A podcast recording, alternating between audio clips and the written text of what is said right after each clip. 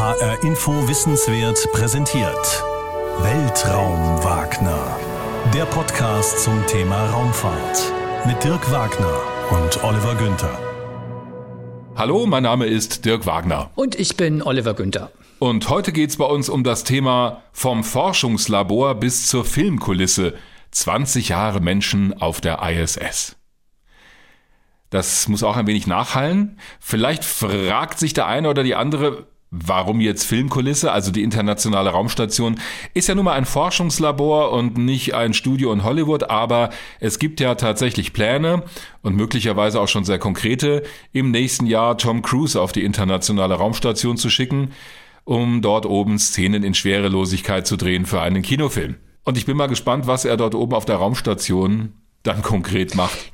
Stelle ich mir aber gar nicht so einfach vor, als ich sage jetzt mal normaler Filmschauspieler plötzlich dann sich in so einer Raumstation bewegen zu müssen. Ja, das ist auch nicht so leicht. Es gibt ja einen berühmten Film Apollo 13 mit Tom Hanks in der Hauptrolle.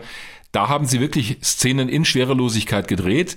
Allerdings war das an Bord eines Parabelflugzeuges, Vomit Comet, auf Deutsch Kotzbomber genannt oder Kotzkomet. Das sind diese Flugzeuge, die auf einer langen Parabelbahn durch den Himmel fliegen und dort entsteht für ungefähr 20 Sekunden pro Parabel Schwerelosigkeit. Die kannst du nutzen, die Zeit, um die Szenen zu drehen. Das ist natürlich echt anstrengend, denn danach muss die Maschine abgefangen werden. Dann wiegst du fast das Doppelte deines normalen Gewichtes. Dann fliegt's wieder im normalen Grad Ausflug, muss Schwung holen und dann kommt die nächste Parabel. Der Vorteil an der Raumstation wäre ja, dass dort ständig Schwerelosigkeit herrscht. Und selbst wenn man Tom Cruise nur in so einer Dragon-Kapsel von SpaceX hochschicken würde, ohne an die Raumstation anzukoppeln überhaupt, selbst an Bord dieser Kapsel könnten sie schon gewisse Szenen drehen, aber die ISS ist natürlich die viel bessere Filmkulisse für so ein Projekt, ganz klar. Aber das ist Zukunftsmusik, das sind ja Pläne, die es gibt. Ja. Das ist ja nicht die Gegenwart. Wobei es war schon mal ein japanischer Fernsehjournalist auf der Raumstation Mir, also auf der ehemaligen sowjetischen, dann russischen Raumstation. Aber das zählt jetzt ja nicht unbedingt als Filmprojekt. Das war mhm. einfach jemand, der da hochgeflogen ist, um das Leben an Bord zu dokumentieren. Also das kann man vielleicht nicht ganz vergleichen mit Tom Cruise. Okay, also die ISS ist noch keine Filmkulisse. Nö.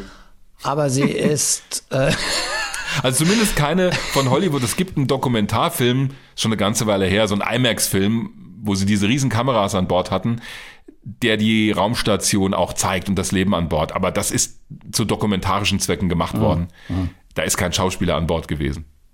Gut, Sinn und Zweck der ISS ist halt auch was ganz anderes. Und darüber werden wir heute im Podcast ausführlich reden, was in diesen 20 Jahren bemannte ISS ähm, auf der Raumstation passiert ist, wozu sie da ist. Es wird auch um die Frage gehen, ob sich das gelohnt hat, denn ich bin so ein bisschen auf Krawall gebürstet. Ja, das ähm, habe ich mir schon gedacht. weil ich meine, dahinter steckt echt jede, jede Menge Geld. Und die Frage ist ja auch schon ein paar Mal gestellt worden, mhm. lohnt sich die ISS oder hat sich die ISS gelohnt? Ich finde, die Frage kann man schon auch sehr kritisch stellen. Aber da kommen wir später drauf. Ja, die Frage ist auch sinnvoll. Gar Immerhin, keine, Dankeschön. Gar keine Frage. Uh. es war ernst gemeint. Dann kommen wir mal zu den Fakten. Wieso haben wir diese Folge ausgerechnet jetzt gemacht? Naja, es passt ganz gut. Am 2. November 2000 um genau 9.21 Uhr Weltzeit ist die erste Langzeitbesatzung an Bord der Internationalen Raumstation angekommen. Deswegen haben wir überlegt, ob wir diese Folge nennen 20 Jahre ISS. Das wäre aber nicht so ganz richtig gewesen, denn die ISS wurde ab 1998 aufgebaut. Da ist das erste Modul gestartet worden. Da waren auch immer wieder mal Astronautinnen und Astronauten oben, um die Station aufzubauen, aber die sind dann eben wieder weggeflogen mit dem Shuttle. Und diese Crew war eben die erste Expedition 1, deswegen auch genannt, die ja, knapp 200 Tage an Bord der Station verbringen sollte. Drei Astronauten waren es, der Kommandant William Shepard von der NASA, Juri Gizenko und Sergei Krikaljov, die beiden Kosmonauten. Krikaljov übrigens ein ganz bekannter Mann in der russischen bzw. sowjetischen Raumfahrt. Er war sogar noch auf der Mir-Raumstation gewesen, bevor die Sowjetunion zusammengebrochen ist oder im Prinzip als sie zusammengebrochen ist. Danach der erste Kosmonaut gewesen, der in einem amerikanischen Space Shuttle mitgeflogen ist.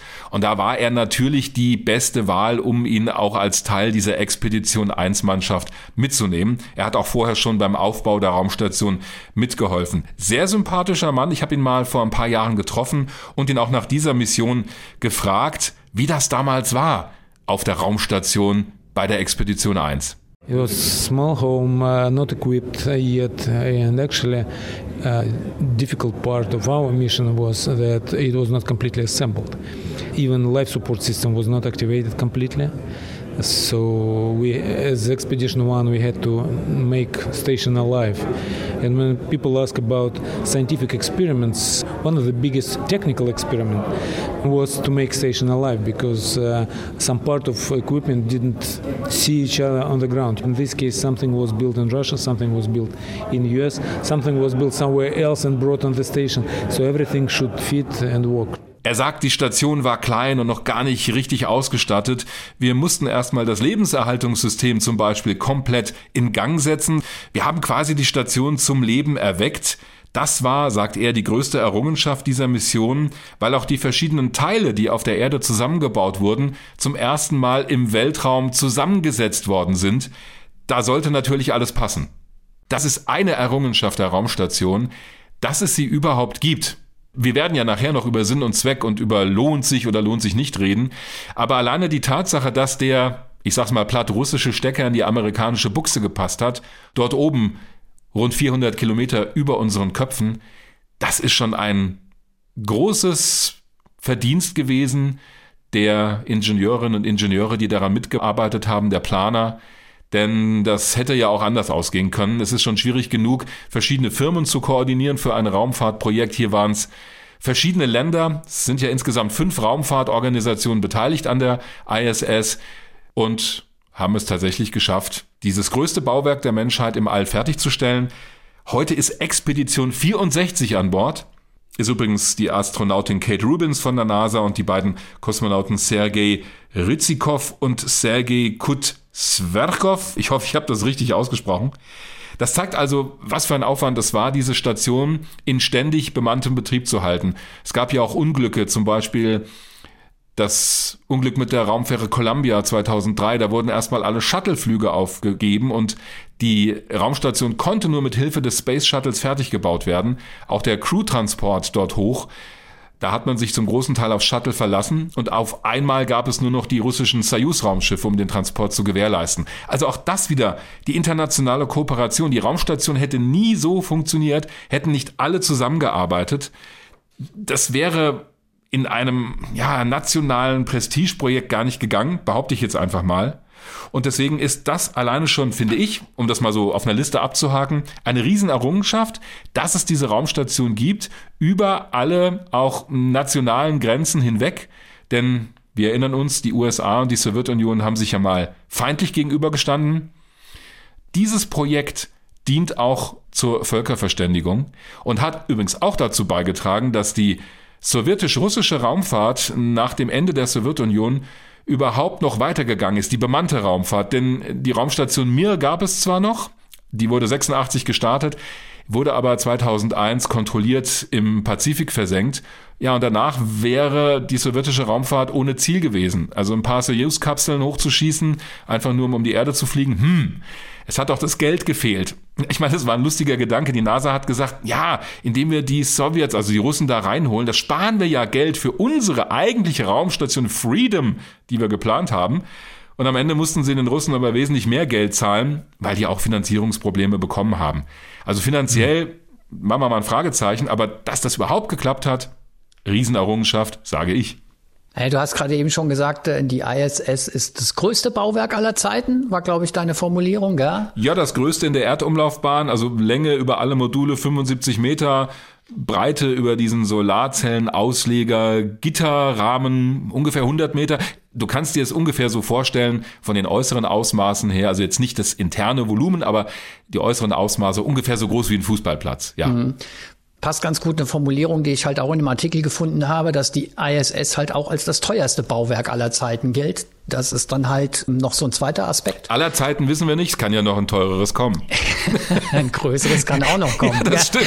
Also ja, ja, wenn wir über eine Station, ähm, eine ständig von Menschen belebte Station auf dem Mars reden. Also ich könnte mir vorstellen, dass das auf jeden Fall teurer wird. Ja, ja. Auf jeden Fall zeigt das ja schon, welche gigantische Dimensionen äh, hinter diesem Projekt stecken. Und wir haben ja schon ein paar Mal auch ähm, im Zusammenhang mit der Raumfahrt darüber gesprochen. Da ist es halt notwendig, dass viele Nationen an einem Strang ziehen und gemeinsam kooperieren, weil hm.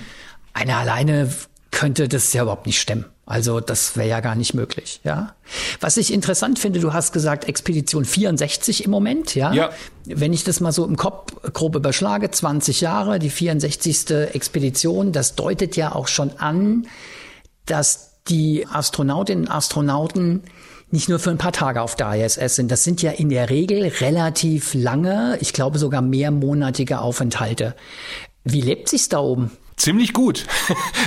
Vor allen Dingen im Vergleich zu den früheren Raumstationen, denn die ISS ist tatsächlich das größte Labor, das jemals in der Erdumlaufbahn bis jetzt zusammengebaut wurde. Und das bedeutet natürlich auch mehr Komfort für die Crews. Das war natürlich nicht von Anfang an so. Wir haben das vorhin gehört von Sergei Krikalev, als die Raumstation äh, zum ersten Mal von Astronauten äh, bevölkert wurde, wenn wir so wollen, war die ja noch viel kleiner. Also da gab es gerade mal das russische Wohnmodul, dann noch ein amerikanisches Modul vorne dran und so ein Steuerungs- und Kontrollmodul. Das war es eigentlich. Inzwischen ist die Raumstation von den inneren Ausmaßen etwa so groß wie ein Jumbojet. Wobei wir jetzt sagen müssen, das ist ja nicht nur Platz für die Crew, da sind ganz viele Experimentierschränke drin, technische Geräte, aber das ist das druckbeaufschlagte Volumen der Raumstation. Der Alltag an Bord der ISS ist wie normaler Arbeitsalltag auf der Erde. Es gibt Arbeitsaufträge für die Besatzung, also ein ganz normaler Arbeitstag, Mittagessen, Frühstück, Abendessen natürlich, danach auch ein bisschen Freizeit abends, aber eigentlich gibt es nur dann so richtig Freizeit am Wochenende. Das ist richtig durchgetaktet und dann wird die Raumstation auch geputzt. Also am Wochenende ist auch Putztag und da muss jeder mal ran, auch der Kommandant oder die Kommandantin. Es sind sehr flache Hierarchien dort oben. Das Essen ist ziemlich lecker, können wir vergleichen mit Fertiggerichten auf der Erde, die entweder dort erhitzt werden oder sie werden, wenn sie in gefriergetrockneter Form, damit sie sich länger halten, hochtransportiert werden, werden sie mit warmem Wasser wieder mm, essbar das klingt gemacht. ja wirklich sehr lecker, muss ich sagen. Ja, ist es auch. Also der Geschmack und das. Jetzt mal ehrlich? Ja, das ja? Interessante ist, dass viele Besatzungsmitglieder sagen, das russische Essen ist sogar das leckerste, weil das ein bisschen schärfer gewürzt ist.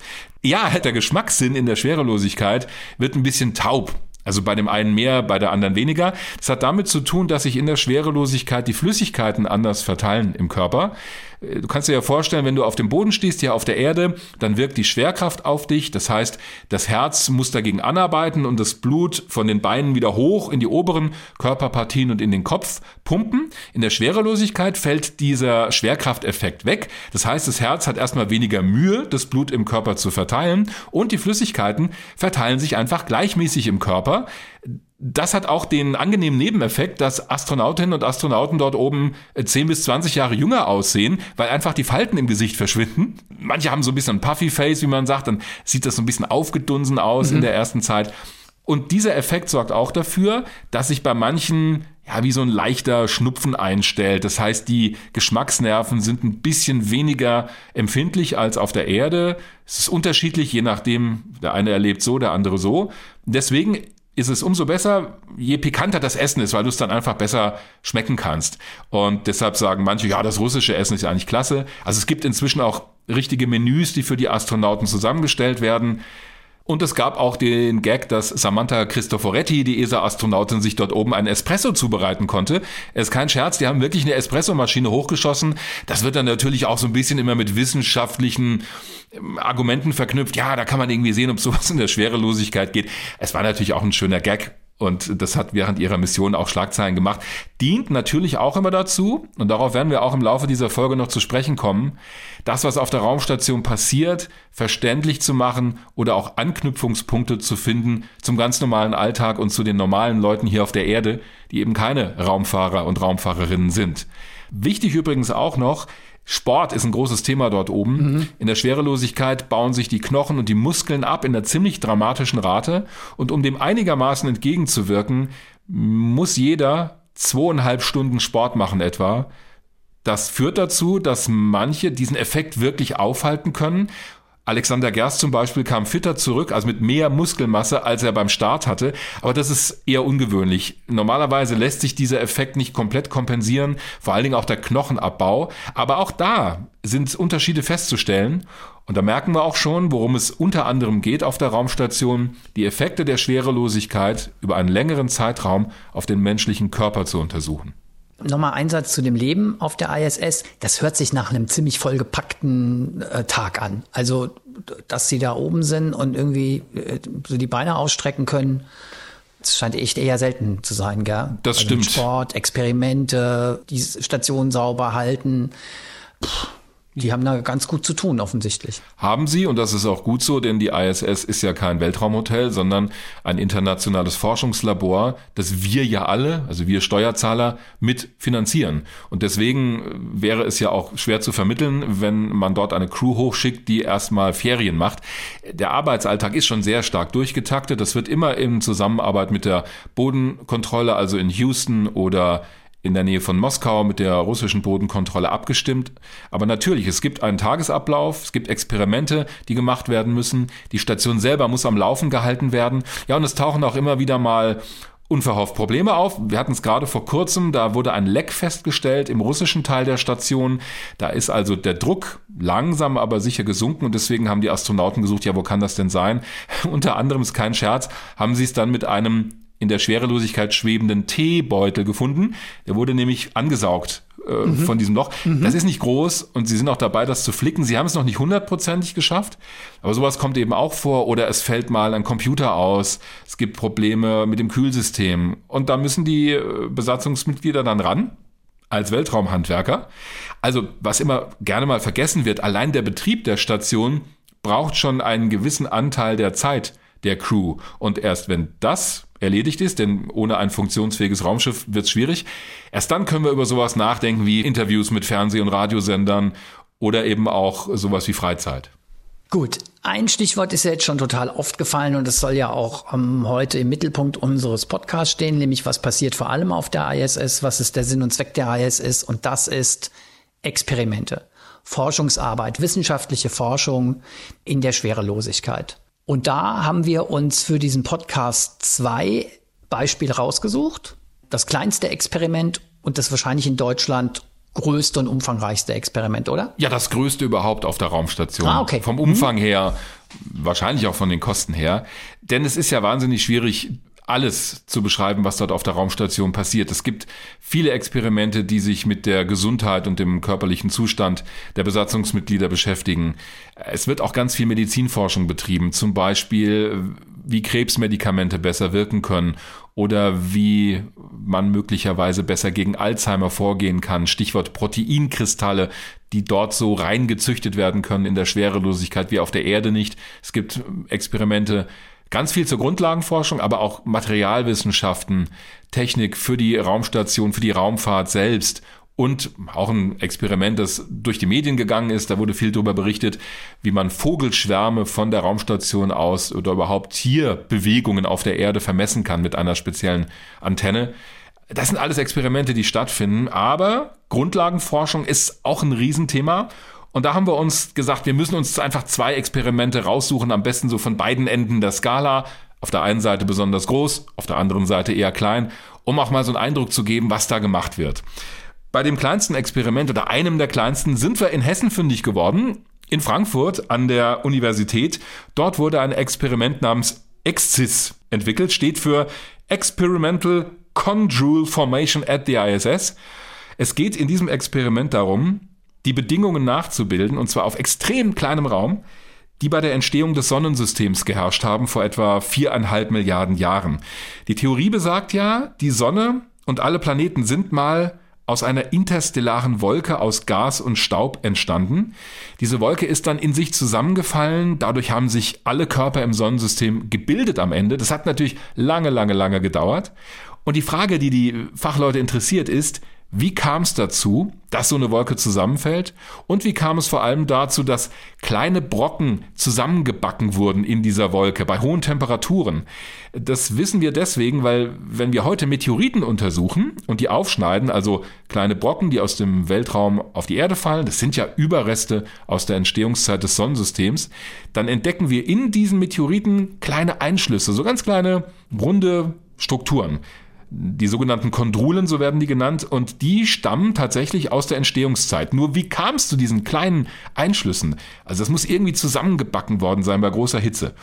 Eine Erklärung lautet, das ist durch Blitze passiert, also durch Entladungen in dieser Wolke. Und genau das wurde in diesem Experiment der Uni Frankfurt nachgestellt. Es wurde im November 2018 gestartet mit einer Frachtrakete zur ISS. Dort oben ist es genau 198 Tage, 11 Stunden und 38 Minuten gewesen, vom Start bis zur Landung. Im Januar 2019 kam es wieder zurück. Das war so ein kleiner Kasten, untergebracht in einem sogenannten Nano-Rack an Bord der Raumstation, so eine Art Regal. Und jetzt steht dieser kleine Kasten wieder an der Universität in Frankfurt. Dort waren Olli und ich zu Besuch am Fachbereich Geowissenschaften und unsere Gesprächspartner vor Ort waren zunächst Tamara Koch, eine Wissenschaftlerin, die gerade ihre Doktorarbeit über dieses Experiment und die Erkenntnisse, die man daraus gewinnen kann, schreibt, und David Merges, der technische Leiter für dieses Exis-Experiment. Wir sehen hier auch schon das Gerät, das auf der ISS war, auf dem Tisch stehen und äh, spontan wirkt das erstmal sehr klein. Sehr klein. Also eigentlich nicht größer als Schuhkarton, würde ich sagen. Fast sogar eher wie ein halber Schuhkarton. Ich wollte gerade fragen, ob deine Schuhe da reinpassen, weiß ich nicht.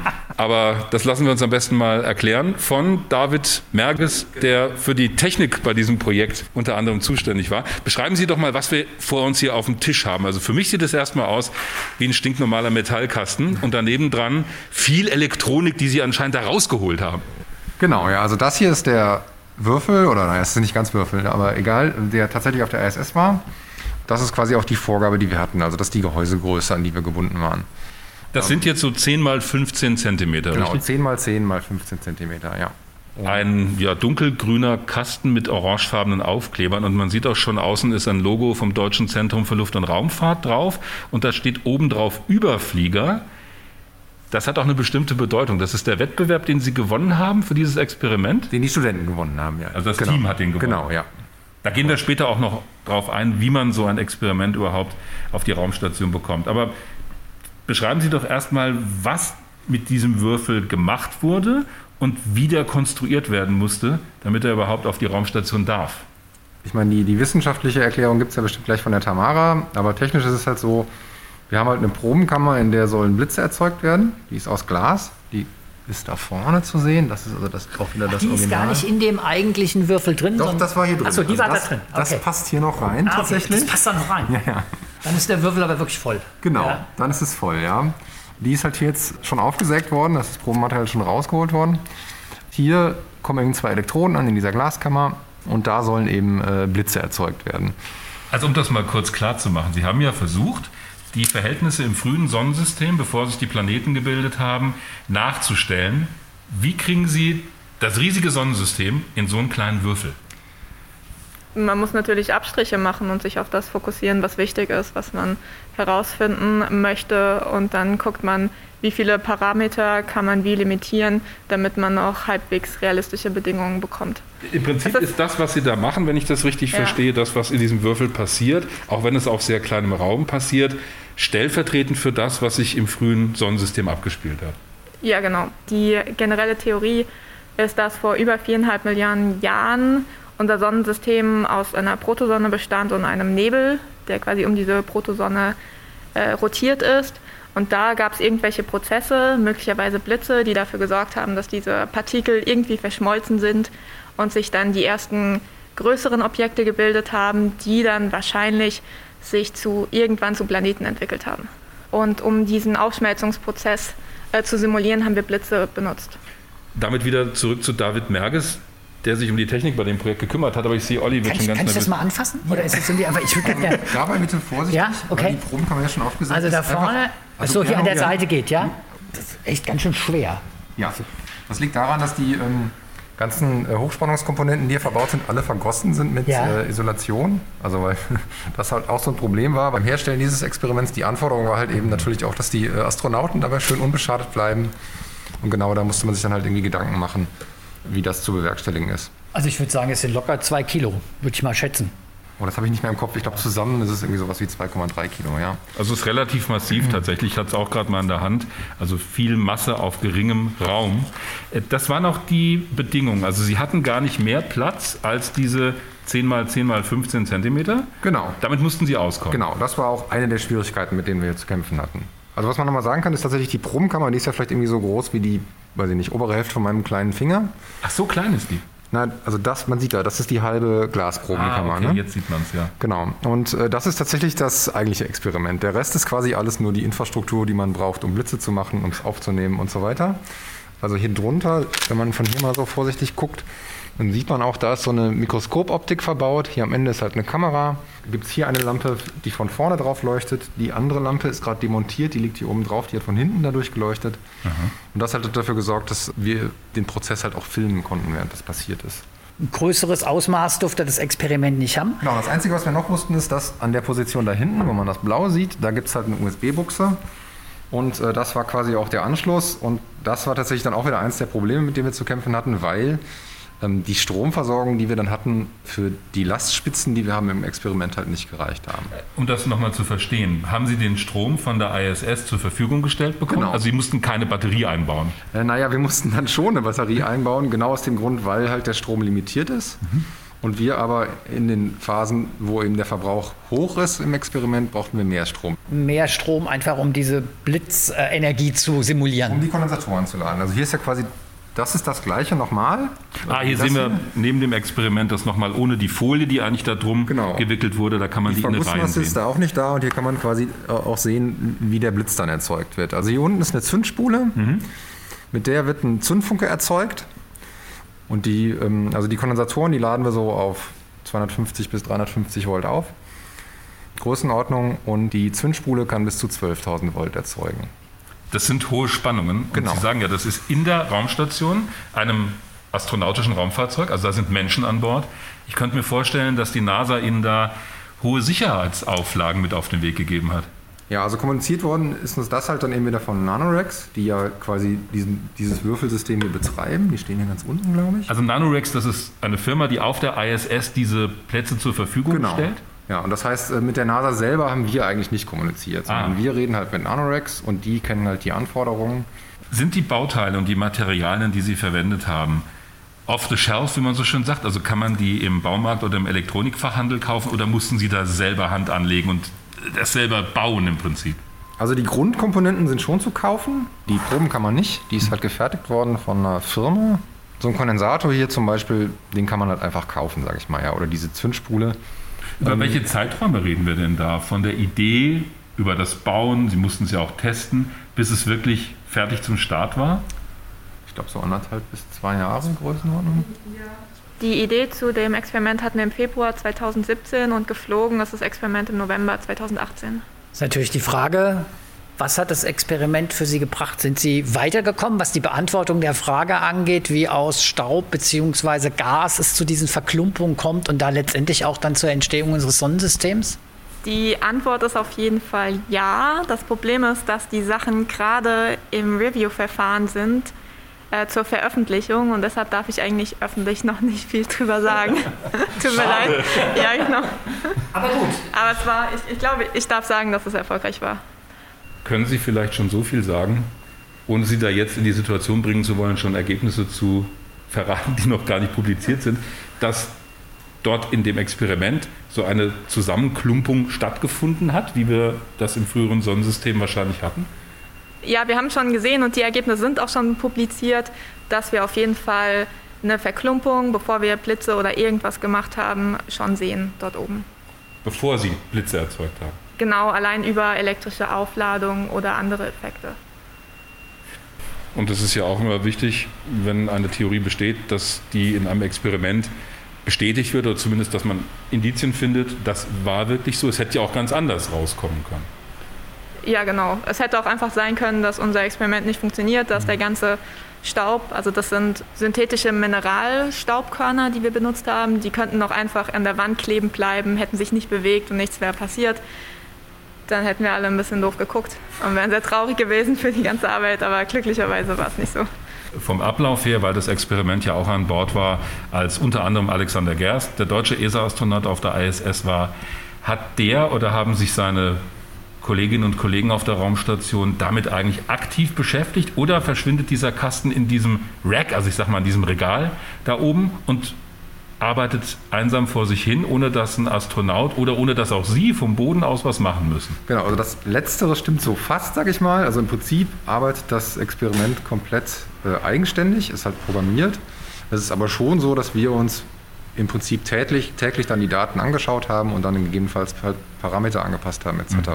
Aber natürlich, also Astronautenzeit ist halt rar und alles, was äh, man denen abnehmen kann, möchte man denen auch abnehmen und deswegen sind die im Wesentlichen dazu da, das einzubauen und dann können die sich anderen Tätigkeiten widmen. Weil Sie gerade eben beschrieben haben, dass man ja auch gucken muss, dass man Komponenten so verbaut oder auch äh, verbaut, die funktionieren und dann im Ernstfall nicht äh, versagen.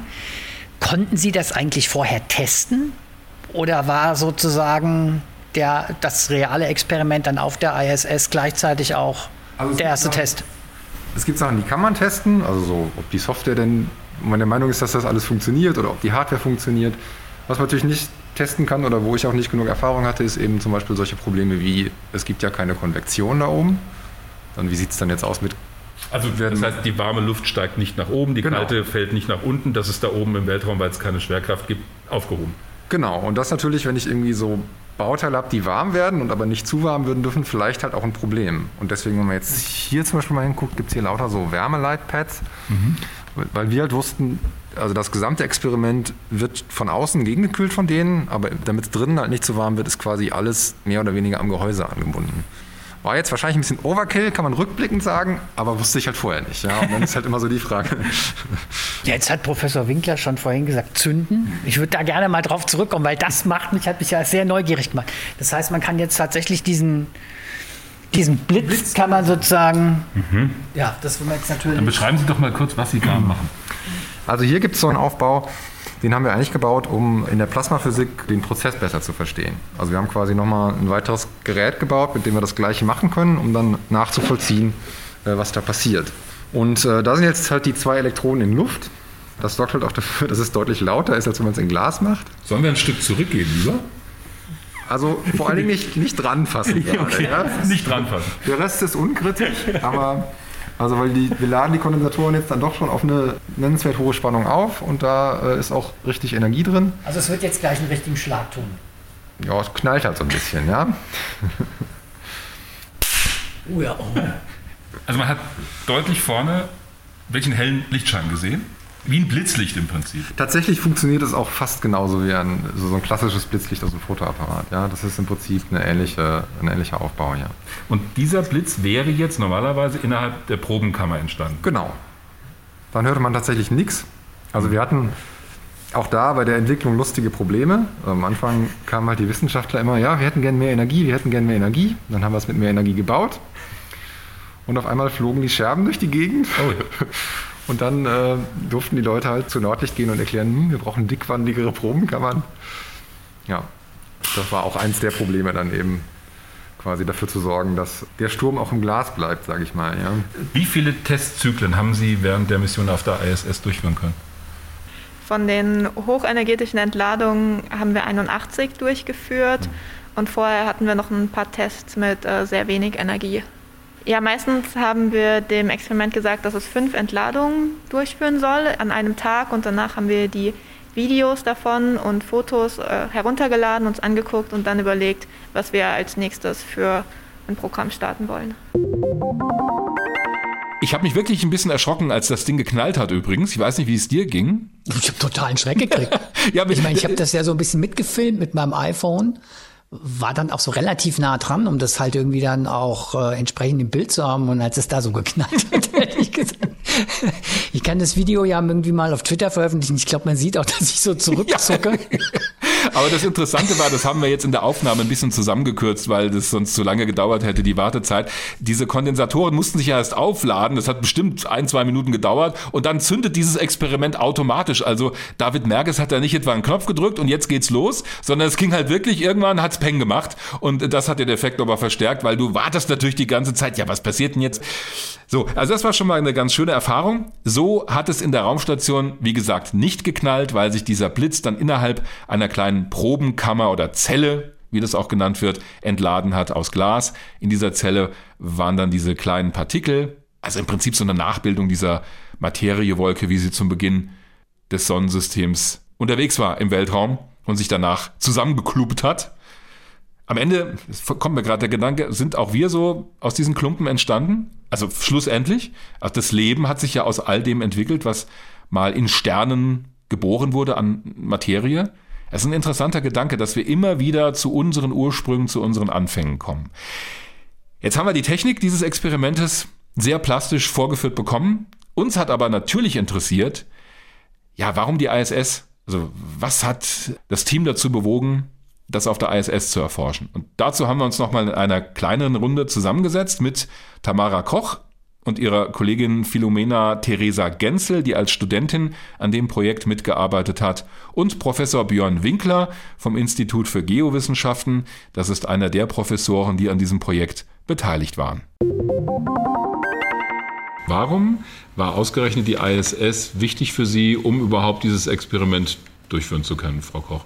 Das Experiment äh, behandelt ja Prozesse, die in der Schwerelosigkeit stattgefunden haben. Und wenn man diese Prozesse genau nachstellen möchte, kann man das natürlich nicht auf der Erde. Es gibt zwar Möglichkeiten, wie man hier Mikrogravitation simulieren kann, zum Beispiel in Parabelflügen oder im Fallturm, aber die Dauer der Schwerelosigkeit in Anführungszeichen ist natürlich sehr gering und begrenzt auf vielleicht 30 Sekunden. Im Parabelflug kann man das natürlich ein paar Mal wiederholen, aber man kann nicht einfach über Wochen ein Experiment durchführen und immer genau reagieren auf das, was man sieht und dann die Parameter einstellen. Und das ist natürlich der große Vorteil an der ISS.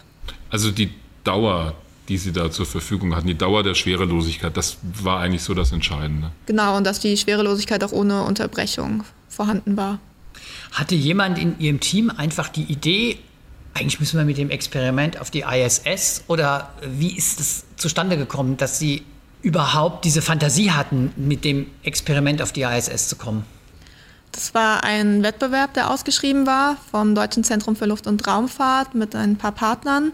Und mein Professor hat eine E-Mail bekommen mit dieser Ausschreibung, weil die war hauptsächlich so in physikalischen Instituten zirkuliert aber er hat die halt trotzdem äh, bekommen und gedacht, das ist ja super für uns. Wir arbeiten ja mit Meteoriten und untersuchen ganz viele Prozesse in Schwerelosigkeit. Da könnten wir doch auch mal was entwickeln. Hat dann diese Mail an mich weitergeleitet und hat auch einen Aushang gemacht, weil es ist ja ein Studierendenprojekt gewesen. Daraufhin haben sich auch einige Studierende gemeldet und wir haben ein Team geformt und dann zusammen Meetings abgehalten und einfach überlegt, was können wir untersuchen, was wäre spannend zu wissen und was wäre möglich, womit wir uns bei diesem Wettbewerb bewerben können. Frau Genzel, waren Sie da auch beteiligt, damals schon in der Phase? Ja, also ich war auch von Anfang an dabei. Ich fand es faszinierend und spannend und habe mich dann auch gleich dafür quasi beworben bzw. gesagt, dass ich mitmachen möchte. Wie müssen wir uns so einen Wettbewerb vorstellen? Also ich könnte mir vorstellen, da gibt es konkurrierende Universitäten, konkurrierende Forschungsgruppen, die um die begrenzten Mittel dann auch durchaus streiten kannst das ruhig erzählen, Fido. Ja. nee. Also ähm, insgesamt gab es ja am Ende dann drei Gewinnerteams und aus den Einreichungen wurden zunächst acht dann nach Bonn zum Deutschen Luft- und Raumfahrtzentrum eingeladen. Die haben äh, Vorträge über unsere Ideen von den Experimenten gehalten und am Ende wurden eben drei Gewinnerteams ausgewählt vom DLR und da zählte dann eben auch unser Experiment mit dazu. Mit hier am Tisch sitzt auch Professor Björn Winkler. Sie sind der zuständige Professor auch für dieses Projekt, wenn man das so laienhaft sagen darf. Könnten mir vorstellen, als Sie da bei dem Wettbewerb gewonnen haben, war der Professor sehr stolz auf sein Team. Sicher. Es ist immer so, wenn äh, wir Preise gewinnen für insbesondere für Studenten, Nachwuchswissenschaftler, dass das uns auch äh, seelisch gut tut. Äh, nicht nur seelisch, sondern wahrscheinlich auch finanziell, oder? Äh, das ist leider nicht der Fall. Oh. Äh, das Ganze war ein erhebliches Zuschussgeschäft. Das äh, ist ganz überhaupt keine Frage. Dem DLR ist wirklich zu danken, dass sie dieses ganze Verfahren angestoßen haben, aber die Mittel vom DLR waren bei weitem nicht ausreichend. Wir haben von vielen Sponsoren also wirklich umfangreiche materielle Unterstützung bekommen. Nordlicht haben die äh, Zellen für uns gefertigt. Die Schwiete Stiftung hat also einen erheblichen Beitrag für Personal und Ausrüstung gemacht. Wir haben Firmen gehabt wie BioVia, die uns Software zur Verfügung gestellt hat. Die ganzen Damen und Herren vom Hackerspace in Frankfurt, also wirklich Bürgerbeteiligung wie sie im Buche steht, haben natürlich alle für umsonst gearbeitet und sich hier wirklich viele, viele Wochen da eingebracht. Also wie gesagt, finanziell war das Ganze nicht irgendwas, womit man seine Gruppe tatsächlich finanzieren kann. Sie sehen mich so ein bisschen desillusioniert gerade, weil ich dachte, wenn schon so ein Wettbewerb gibt vom Deutschen Zentrum für Luft- und Raumfahrt, Leute, überlegt euch Experimente für die ISS, dann zahlen wir euch auch den Flug da hoch und alles, was zusammenhängt. Also da ist mein Bild offenbar ein etwas Schräges gewesen. Man muss ganz ehrlich sagen, als wir mit dem Projekt angefangen haben, haben wir uns auch komplett vertan, was das finanziell kostet. Mhm. Wir haben einen ersten Versuchsaufbau bei mir in den Laboren gemacht. Der steht da unten immer noch. Der ist einfach, simpel, hat funktioniert. Die Umsetzung in den Kasten, den Sie gesehen haben, äh, hat dann die anderthalb Jahre super harte Arbeit gekostet und das war das Teure. Wie viel Geld steckt da drin insgesamt? Ohne Personal höhere fünfstellige Summe. Also da reden wir schon über irgendwas zwischen 10 und 100.000 Euro. Okay, ja, nicht 100.000, ja. aber wie gesagt, wir, von der Firma Nordlicht äh, bekommen wir Sachen umsonst. Mhm. Allein die Softwarelizenzen hätten 20.000, 30.000 Euro gekostet. Also, du meinst aber BioVia, oder? BioVia zum Beispiel. Ach so, okay. Ja. Weil du Nordlicht gesagt hattest. Nein, nein, Nordlicht für die, für die Zellen. Okay. So. Ja, also ich meine, wenn wir die, da, die Zellen sind mundgeblasen, sozusagen. Wie viele Zellen haben wir insgesamt machen lassen? Keine Ahnung, zwischen 10 und 20 verschiedene und, Iterationen. Ja, und, und, und, wir sind halt immer wieder hingegangen und haben gesagt, sorry, dieses, dieses ganze Einschmelzen der Elektroden, ist wirklich alles Forschungsarbeit sozusagen und das kostet einfach. Klingt aber auch, Sie verweisen ja auf die Unterstützung durch Sponsoren, klingt aber auch so, als hätten Sie da ein bisschen Klinken putzen müssen, weil die Sponsoren können Sie ja nur unterstützen, wenn Sie auf die Sponsoren vorher zugehen und sagen, wir bräuchten das und das und könntet ihr uns da vielleicht helfen? Ja, das ist so. Jetzt muss man wirklich sagen, ist äh, dadurch, dass unsere Studenten den Wettbewerb gewonnen haben und die ISS ist einfach etwas, was sich leicht vermitteln lässt, das hat einfach eine Außenwirkung. Das ist natürlich das, was Sponsoren mögen. Äh, da sind wir nochmal, denn das ist ja die Grundfrage, die wir in diesem Podcast, in dieser Ausgabe stellen. Was bringt in Anführungszeichen die ISS und wofür ist sie gut? Das heißt, neben diesen technisch-wissenschaftlichen Dingen, die wir gerade gehört haben, also die Dauer der Schwerelosigkeit, ist es durchaus auch die Außenwirkung. Überhaupt keine Frage. Wie gesagt, hm. also das ist. Auch noch mit das, Alexander Gerst während der Mission ja, nach oben? Also das hat natürlich perfekt gepasst mit Alexander Gerst. Für uns war das das erste Projekt mit Bürgerbeteiligung. Also ich glaube nicht, dass Frank schon ein Projekt hatte vorher mit Bürgerbeteiligung. Das ist schon ein Aspekt, den wir sonst, also zumindest hier in meiner Arbeitsgruppe und auch nicht in der Arbeitsgruppe von Herrn Brenker eigentlich überhaupt nicht haben. Und das war schon toll. Jetzt haben Sie beschrieben, Sie haben diesen Wettbewerb gewonnen. Es war klar, dass Sie für Ihr Experiment einen Forschungsplatz auf der ISS kriegen, aber zu dem Gewinn des Wettbewerbes gehörte ja auch dazu, dass Sie dabei sein dürfen wenn ich das richtig gelesen habe, beim Start Ihres Experiments mit der Rakete zur ISS. Ich weiß nicht, wer von Ihnen das live verfolgt hat, aber vielleicht. Wie viel waren wir? 15? 15? Ja. Okay. Ja. ja, also die, die Anwesenden alle eingeschlossen. Ja, alle da? Und das war wirklich auch äh, beeindruckend und wirklich eine, eine Sache, die man nicht vergisst. Ja. Überhaupt keine ich könnte mir vorstellen, dass Sie aber auch alle sehr, sehr nervös waren, als, es dann, als der Countdown dann runtergezählt wurde. Weiß ich nicht, wart ihr nervös? Zu dem Zeitpunkt waren wir eigentlich gar nicht mehr so nervös, weil wir dann wussten, dass die Rakete auch fliegt. Eigentlich sollte die Rakete schon zwei Tage, also zwei Nächte vorher, es war ein Start mitten in der Nacht, nachts um zwei, glaube ich, ging es los. Sollte eigentlich, also schon zwei Tage früher fliegen, aber es gab Wetterprobleme und dann wurde es zweimal verschoben. Und man ist halt in den USA, man hat ja auch einen Rückflug und denkt so, mh, hm, hoffentlich sehe ich den Start überhaupt noch, hoffentlich Ganz kann irdische Probleme. Ja. ja. Als ich beim Space Shuttle Start war, war es genauso. Dann guckst du auf das Rückflugdatum. Aber Frau Genzel, dass wir vielleicht mal von Ihnen auch hören. Erzählen Sie nochmal, was Sie konkret machen jetzt. Also wir waren halt als Studenten davor dabei. Wir haben immer geholfen, die Sachen zusammenzubauen. Und wir saßen sehr oft mit dem Herrn Merges in seinem Büro und haben Sachen zusammengelötet und geschaut, dass alles so funktioniert. Oder auch diese Blitztests, die wir vorher auf der Erde gemacht haben, haben wir ausgeführt. Und solche Sachen, das war eher unsere studentische Aufgabe. Und die Aufgabe jetzt, was die wissenschaftlichen Daten angeht, ist dann die Doktorarbeit von der Frau Koch. Also Aber, Sie ja. haben an der Hardware mitgebaut auch, als Ja, Teil des großen Teams. Die Frau Genzel hat aber auch vergessen, dass sie mit an den Teilchenbeschleuniger nach Hamburg Genau. gefahren ist und auch mitgeholfen hat, die Proben zu analysieren. Also sie ist nicht draußen aus dem Projekt, sie hat einfach nur ihre eigene Arbeit, auf die sie sich eher fokussiert. Das ist für mich auch so eine Erkenntnis aus diesem Projekt. Es bringt ganz viele, auch ich sage jetzt mal, hierarchische Ebenen an der Universität und der Hochschule zusammen. Also von dem oder derjenigen, der irgendwas zusammenlötet, bis hin zum Professor, der dann ein Projekt vorantreibt, oder? Ja, vielleicht haben wir ein Oder nicht hierarchisch, aber Äh, etwas ältere Vorstellung von. Oliver lacht schon wieder. Es ist schon wieder ich hab, Etwas ältere Vorstellung. ist, ja, ich muss zugeben, aus dem universitären Betrieb bin ich wirklich schon ein paar Jahre draußen. Mindestens so lange wie Oliver. Aber das heißt, hierarchisch war vielleicht jetzt der falsche Ausdruck. Aber sie bringen unterschiedliche Qualitäten, Sicher. Also, Neigungen, Disziplinen zusammen. Es ist natürlich überhaupt keine Frage. Es gibt äh, Sachen, die die Studierenden nicht machen können, Geld beschaffen. Das läuft auf einer anderen Schiene. Sagen wir, die Ausgestaltung, welche Versuche machen wir jetzt, wie viel Zündungen machen wir, das glaube ich nicht, dass das in einem hierarchischen Verfahren gefallen ist, sondern das waren einfach schlichtweg die Diskussionen. Und also ich glaube, das geht mehr nach Kompetenz demjenigen, äh, wenn der Herr Merges sagte, dieser Kondensator sollte diese Leistungsfähigkeit haben, dann gibt es da einfach niemanden, der sagt, nein, ich bin aber der Meinung das, äh, sondern das ist dann die Kompetenz irgendwie. Das ist kein hierarchisches Problem. Ich würde gerne nochmal auf die Situation auf der ISS ganz kurz zurückkommen, weil wir haben ja gerade eben schon gesagt, das war ja auch genau die Mission, wo auch Alexander Gerst als deutscher Astronaut mit an Bord der ISS war. Gab es da mal einen Kontakt zu Alexander Gerst oder findet sowas einfach in so einem ja sehr getakteten und sehr durchorganisierten äh, Betrieb wie der ISS gar nicht statt? Es gibt ein wunderschönes Foto, wo der Herr Gerst unseren Versuch hochhält.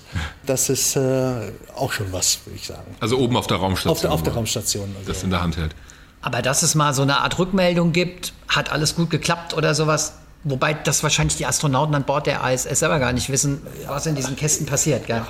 Ja, ja. Was mich aber schon interessiert, jetzt war diese Kasten implementiert in diesen ganzen ISS-Betrieb. Sie sind unten auf der Erde und das Experiment ist ja drei, vier Monate, glaube ich, unterwegs gewesen, vom Start bis zurück her. Sie hatten aber schon über Daten und über Datenrückmeldung immer schon selber ein Gefühl, das funktioniert, das läuft, wir gewinnen die Erkenntnisse, die wir wollen. Es ist nicht so gewesen, dass sie tatsächlich vier Monate hier unten warten mussten und eigentlich keine Ahnung hatten, hat da überhaupt was funktioniert, ist alles in die Hose gegangen, waren wir erfolgreich? Nein, nein, wir haben sicherlich die erfolgreichen, die ersten Videos runtergeladen und dann, dass das äh, eine wissenschaftliche Erkenntnis bringen würde, das war schon dann nach den ersten Videos klar. Und da ist Ihnen wahrscheinlich auch allen ziemlich ein Stein vom Herzen gefallen. Oder Sie haben eine Flasche Sekt aufgemacht. Ich weiß nicht. Eine Flasche Sekt aufgemacht. Einige, einige Flaschen Wein. Immer wieder. Um noch so einen Ausblick mal zu wagen. Also wir hören schon, das Experiment ist erfolgreich gelaufen. Es steht wieder hier in Frankfurt, wurde auseinandergebaut. Die ersten wissenschaftlichen Papers werden geschrieben. Wann ist das für Sie abgeschlossen tatsächlich? Hoffentlich, wenn ich meine Doktorarbeit abgegeben habe und erfolgreich verteidigt. Das dauert so. Frau Koch.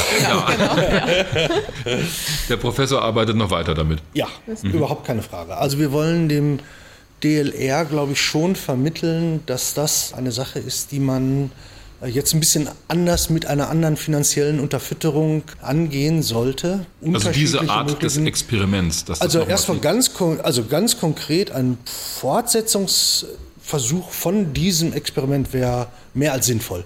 Wir haben mit einer Art von Mineralkorn unter einen bestimmten Energiebedingungen gearbeitet. Das hat schon einen ziemlichen Durchbruch gegeben, aber natürlich ist dann die geowissenschaftliche Relevanz, da müsste man jetzt unterschiedliche Mineralkörner gucken, wie verhalten die sich. Also das sollte man in jedem Fall weiter schon alleine auf der Schiene fortsetzen. Zwei Sachen finde ich wichtig als Erkenntnis. Zum einen, dass die Raumstation notwendig ist, um Experimente lange und ohne Unterbrechung in Schwerelosigkeit zu betreiben. Naja, und dann diese Außenwirkung, das fand ich auch interessant. Die ISS als Möglichkeit, Sponsoren ranzukriegen. Denn da weiß mhm. jeder, ah ja klar, ISS und dann war noch Alexander Gerst oben während dieser Missionszeit.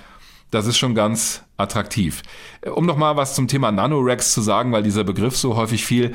Das ist eine Firma in den USA, die Gelegenheiten anbietet, also Mitfluggelegenheiten für Universitäten und Forschungseinrichtungen vor allem, ohne dass die einen eigenen Satelliten bauen müssen, also Mitfluggelegenheiten zur ISS. Das Frankfurter Experiment war Modul Nummer 77 in diesem Nanorex gewesen. Die Firma Nanorex wurde 2009 gegründet in den USA und sie hat nach eigenen Angaben bis Juli 2018 mehr als 700 Nutzlasten zur Raumstation gebracht. Also nicht nur für Universitäten, sondern für die ESA, die NASA, das Deutsche Zentrum für Luft- und Raumfahrt und so weiter.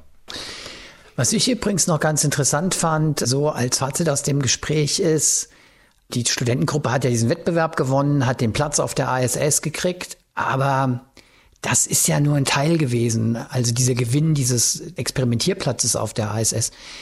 Die mussten ja noch drumherum ganz schön viel baggern, Sponsoren suchen, andere Institutionen, ist ja viel von bürgerschaftlichem Engagement die Rede gewesen, mhm. noch gewinnen, weil sie diese Unterstützung gebraucht haben, weil das auch einfach mit Kosten verbunden ist, so ein Experiment sozusagen erstmal zur Forschungsreife zu kriegen und auch dann so aufzubauen, technisch zu strukturieren, umzusetzen, zu gestalten, dass es dann halt auch mit auf die ISS darf. Also hast schon gemerkt, da waren schon erhebliche Aufwendungen und auch Folgekosten mit verbunden. Und wenn die Gruppe nicht sehr viel Unterstützung bekommen hätte von Sponsoren oder auch ehrenamtlich, wäre das nichts geworden, trotz des gewonnenen Forschungsplatzes auf der ISS. Das hat mich auch erstaunt, hat man, glaube ich, auch in dem Gespräch gemerkt, weil ich auch der Meinung war, wenn die schon so einen Wettbewerb gewinnen, dann kriegen die doch bestimmt alles. Das Gegenteil war der Fall. Also es hat mich auch erstaunt und überrascht, denn wenn wir jetzt mal so Worst-Case Szenarien durchdenken, kann es ja auch sein, dass du am Ende gar nicht das Geld zusammenbekommst oder die Unterstützung, die Men- und Women-Power, um so ein Experiment fertigzustellen. Ja gut, dann hätte sich wahrscheinlich irgendwo jemand gefunden, aber hm, also da ist sehr viel Eigenverantwortung und Eigenengagement gefragt. Hm.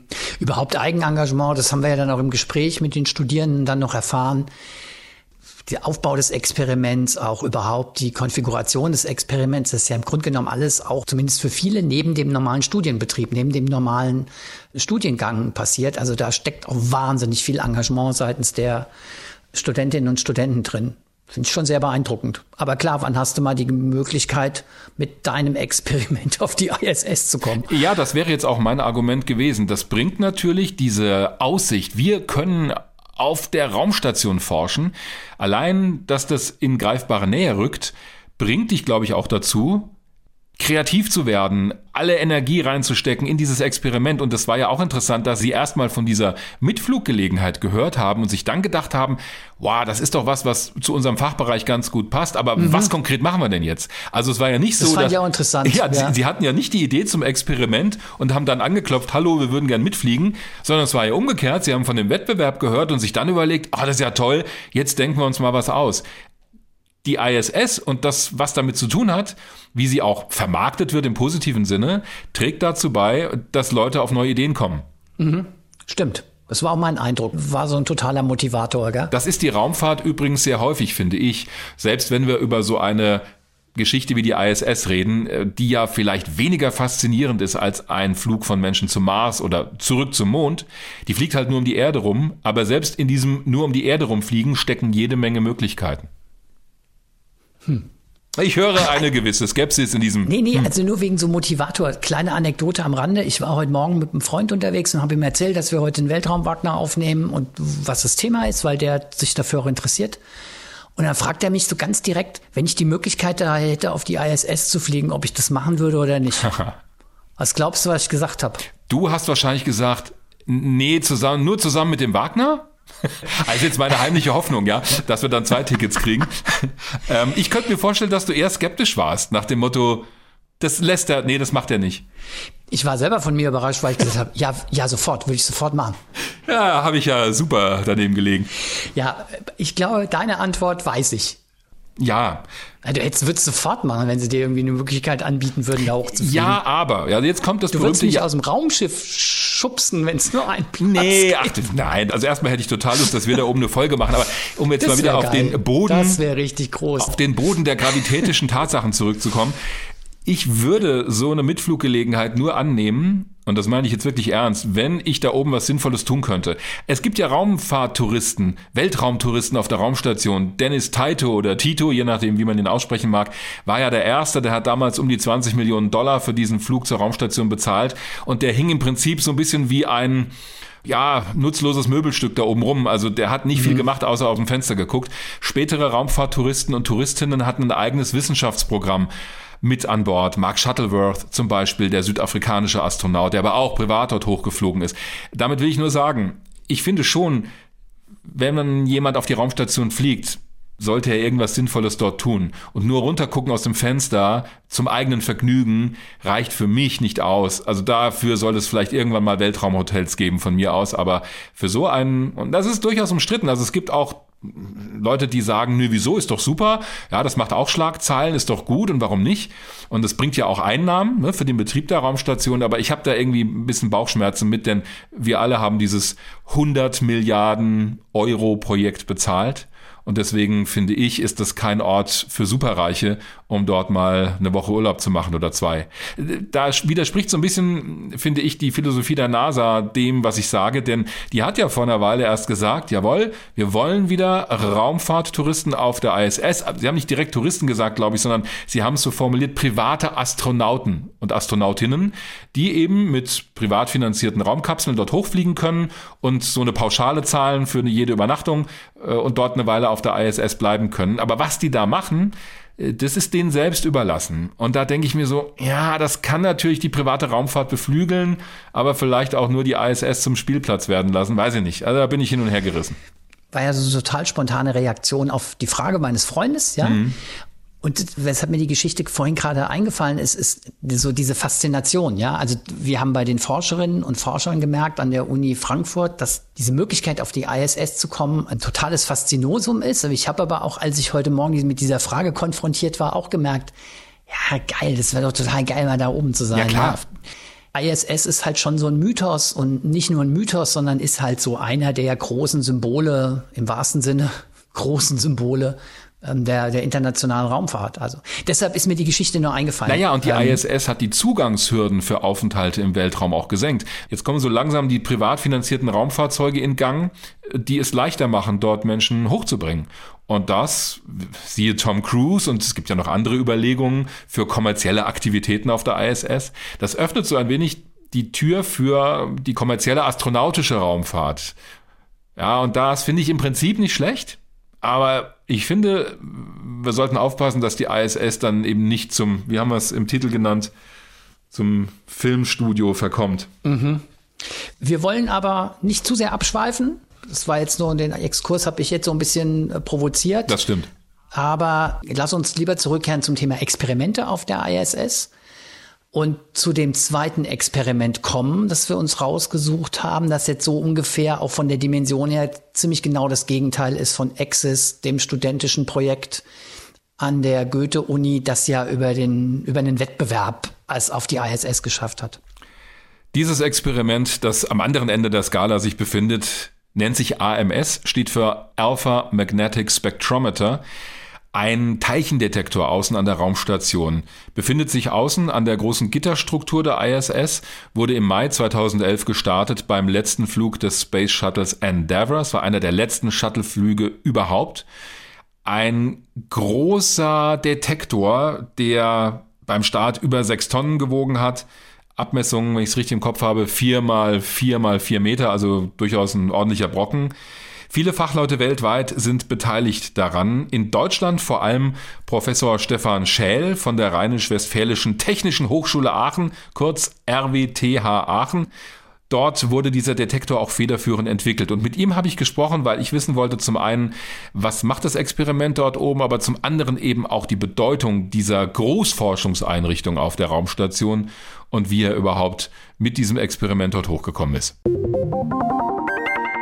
Also Herr Scheel, lassen Sie uns erstmal drauf schauen, warum dieses Experiment im Weltraum stationiert sein muss. Warum können Sie diesen Detektor nicht einfach auf der Erde aufstellen? Ja, wir wollen die Teilchen in der kosmischen Höhenstrahlung untersuchen und zu unserem Glück absorbiert die Erdatmosphäre diese Teilchen, sonst würde es kein Leben auf der Erde geben. Also absorbiert heißt, die schirmt die einfach ab. Ja, die treffen auf die Erdatmosphäre, wechselwirken mit der Erdatmosphäre und die Zerfallsprodukte können wir unten auf der Erde nachweisen, aber die Eingangsteilchen nicht. Mhm. Und wenn wir diese messen wollen, müssen wir in den Weltraum gehen. Deshalb befinden sich diese Experimente, die die Teilchen in der kosmischen Strahlung direkt untersuchen, im Weltraum und so auch das AMS-Experiment auf der Internationalen Raumstation. Sie haben das gerade schon angesprochen. Wenn wir diese schützende Hülle nicht hätten der Erde, also abgesehen davon, dass es dann keine Luft zum Atmen geben würde, dann wäre diese kosmische Strahlung auf Dauer für uns tödlich. Ja, das ist also eines der größten Probleme für die bemannte Raumfahrt. Wenn Sie heute einen Menschen auf den Mars bringen wollten, dann ist das Risiko sehr hoch, dass er an Krebs versterben würde, noch während des Fluges. Das heißt, Abschirmungen für bemannte Raumfahrt, äh, wie wir sie auf der Erde haben, durch ein Erdmagnetfeld und durch eine Erdatmosphäre, sind eine der ganz wichtigen Fragestellungen. Und das heißt, wir müssen die kosmische Strahlung verstehen, um insbesondere auch diese Strahlenschäden verstehen zu können. Und deshalb betreiben wir solche Experimente im Weltraum. Trägt dieses Experiment das AMS denn auch dazu etwas bei? Denn das ist ja eigentlich für einen anderen Zweck gebaut worden. Ja, mit dem, wofür was eigentlich gebaut wird, das ist immer eine spannende Frage. Wenn Sie ein gutes wissenschaftliches Experiment bauen, dann findet das viel mehr als das, für was es eigentlich gedacht ist. Also um es mal ganz holzschnittartig zu sagen, dieses Experiment hilft auch dabei, abschätzen zu können, was wir machen müssen, wenn wir irgendwann mal Menschen zum Mars oder noch weiter raus ins All schießen. Ja, nicht nur für Menschen, also Menschen betrifft uns immer direkt, aber auch wenn wir unbemannte Sonden schicken, müssen wir natürlich die Strahlendosis verstehen, damit wir zum Beispiel die Elektronik entsprechend auslegen können, damit diese Experimente auch nach einem langen Flug im Sonnensystem funktionieren. Also das heißt, wenn ich einen normalen Laptop da raus ins All schicken würde als Basis für so eine Raumsonde, der würde nicht lange funktionieren, weil der gar nicht abgeschirmt ist. Das hängt davon ab, von wann der Laptop ist. okay. Neueren sind immer strahlenhärter, weil die Strukturgröße bei der Prozessierung der ähm, Halbleiterbauelemente immer kleiner wird. Also um es genau zu sagen, äh, wenn wir so etwas professionell machen, dann wird jeder Chip, jedes Bauteil qualifiziert, dass es im Weltraum funktioniert. Und so haben wir das für AMS auch gemacht. Wir sind an die GSI nach Darmstadt gegangen und haben. Das ist die Gesellschaft für Schwerionenforschung, müssen wir kurz sagen. Die haben einen eigenen Teilchenbeschleuniger da. Richtig. Da haben wir alle Bauteile qualifiziert und dann die Elektronik nur aus den Komponenten zusammengebaut, von denen wir auch wussten, dass sie also längere Zeit im Weltraum stabil funktionieren können. Qualifiziert ist auch so ein wissenschaftlicher Begriff natürlich. Also da versteht man ja im normalen Sprachgebrauch was anderes drunter. Das heißt, diese Bauteile müssen einfach erstmal entsprechend getestet und ja, zertifiziert werden für so einen Flug ins All. Völlig richtig. Und das, was wir benutzt haben, war zehnmal schneller als alles, was die Raumfahrtagenturen zu der Zeit hatten, mhm. weil das unser Experiment erfordert hat. Und deshalb haben wir das selber getestet an dem Teilchenbeschleuniger und ähm, dann die Elektronik entwickelt und gebaut. Alles für AMS. AMS selber ist das größte wissenschaftliche Experiment auf der Internationalen Raumstation. Die Bauzeit betrug 17 Jahre. Es waren 600 Wissenschaftler und Ingenieure weltweit beteiligt und die Baukosten lagen bei 1,5 Milliarden US-Dollar. Da haben Sie, glaube ich, einen wichtigen Punkt angesprochen. Es mag sich ja der eine oder die andere vorstellen, na ja, da wird halt so ein Experiment gebaut, das packen die hinten ins Space Shuttle rein, schießen es zur Raumstation, ein paar Astronauten steigen aus und schrauben das da fest und fertig ist die Laube. Wie aufwendig war es überhaupt, dieses Experiment da hochzubekommen? Ja, das hat natürlich viele Aspekte. Also zum einen brauchen Sie ein gutes wissenschaftliches Programm, damit Sie bei den wissenschaftlichen Begutachtungen bestehen können, die international durchgeführt werden, damit Sie sich gegenüber anderen Forschungsfragen durchsetzen können. Das Budget ist natürlich limitiert für solche Forschung.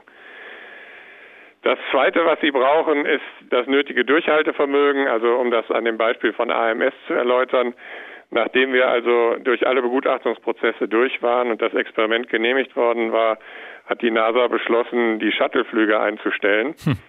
Und äh, wir hatten das Experiment fertig und die NASA hat uns gesagt, es gibt keinen Flug für AMS. Also Sie hatten gar keine Mitfluggelegenheit mehr auf einmal? ja, 2005 waren wir fertig und es hieß, den Shuttleflug gibt's nicht mehr. Und in der Situation haben Sie dann als Wissenschaftler zwei Möglichkeiten. Sie können sich in die Ecke setzen und traurig sein und über andere Projekte nachdenken danach.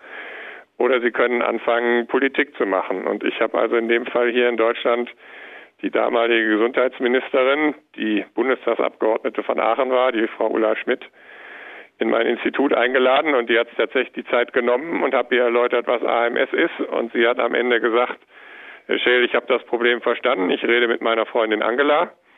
Das ist die Frau Merkel, die immer noch Bundeskanzlerin ist. Und Frau Merkel hat auf dem nächsten G9-Gipfel mit Herrn Bush geredet. Und das Ergebnis war dieser internationalen Bemühungen, das also nicht nur in Deutschland passiert, sondern auch in den USA, in Italien, in den großen beteiligten Ländern, äh, dass Herr Bush als letztes Gesetz einen extra Shuttleflug für AMS genehmigt hat, was alleine also ein finanzieller Beitrag, zusätzlicher Beitrag der USA von 500 Millionen Dollar war. Und das zeigt, ohne das jetzt werten zu wollen, dass Raumfahrt, gerade wenn es um große Projekte geht, immer auch mit Politik zu tun hat.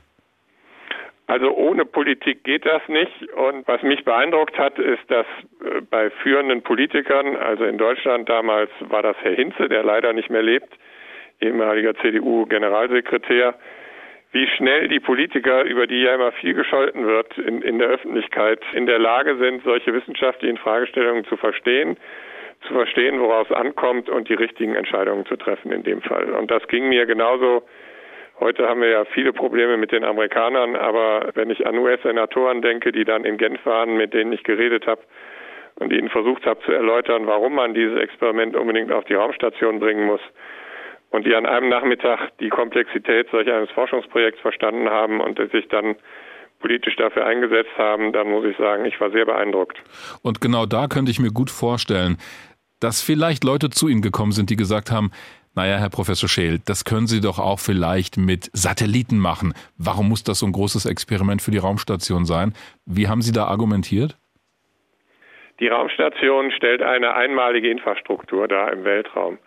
Die hat sich inzwischen zu einer Wissenschaftsplattform, internationalen Wissenschaftsplattform entwickelt und ist unersetzlich. Die Leistungen, die sie brauchen an Strom, die Datenkommunikation, die thermische Stabilität, die Möglichkeit, solch ein Instrument auch zu reparieren, was wir dieses Jahr jetzt gemacht haben, das gibt es nur auf der internationalen Raumstation. Mit freifliegenden Satelliten ist das Ganze deutlich aufwendiger. Wir haben das in der Vergangenheit auch gemacht mit dem Hubble Space Teleskop zum Beispiel, was man mit AMS etwa vergleichen kann. Aber es war eine gute Entscheidung, dieses Instrument auf der internationalen Raumstation zu installieren. 2011 ist AMS gestartet worden und eigentlich war dieser Detektor nur für drei Jahre Lebensdauer ausgelegt. Er funktioniert aber immer noch und das hat auch damit zu tun, dass im vergangenen Jahr 2019 die Besatzung der ISS ausgestiegen ist und das Kühlsystem, naja sogar im Prinzip fast komplett umgebaut hat, denn dieses Instrument braucht ein Kühlsystem, damit es diese empfindlichen Messungen machen kann. Also auch das wäre ja mit einem Satelliten irgendwo weit draußen gar nicht möglich gewesen, den zu reparieren.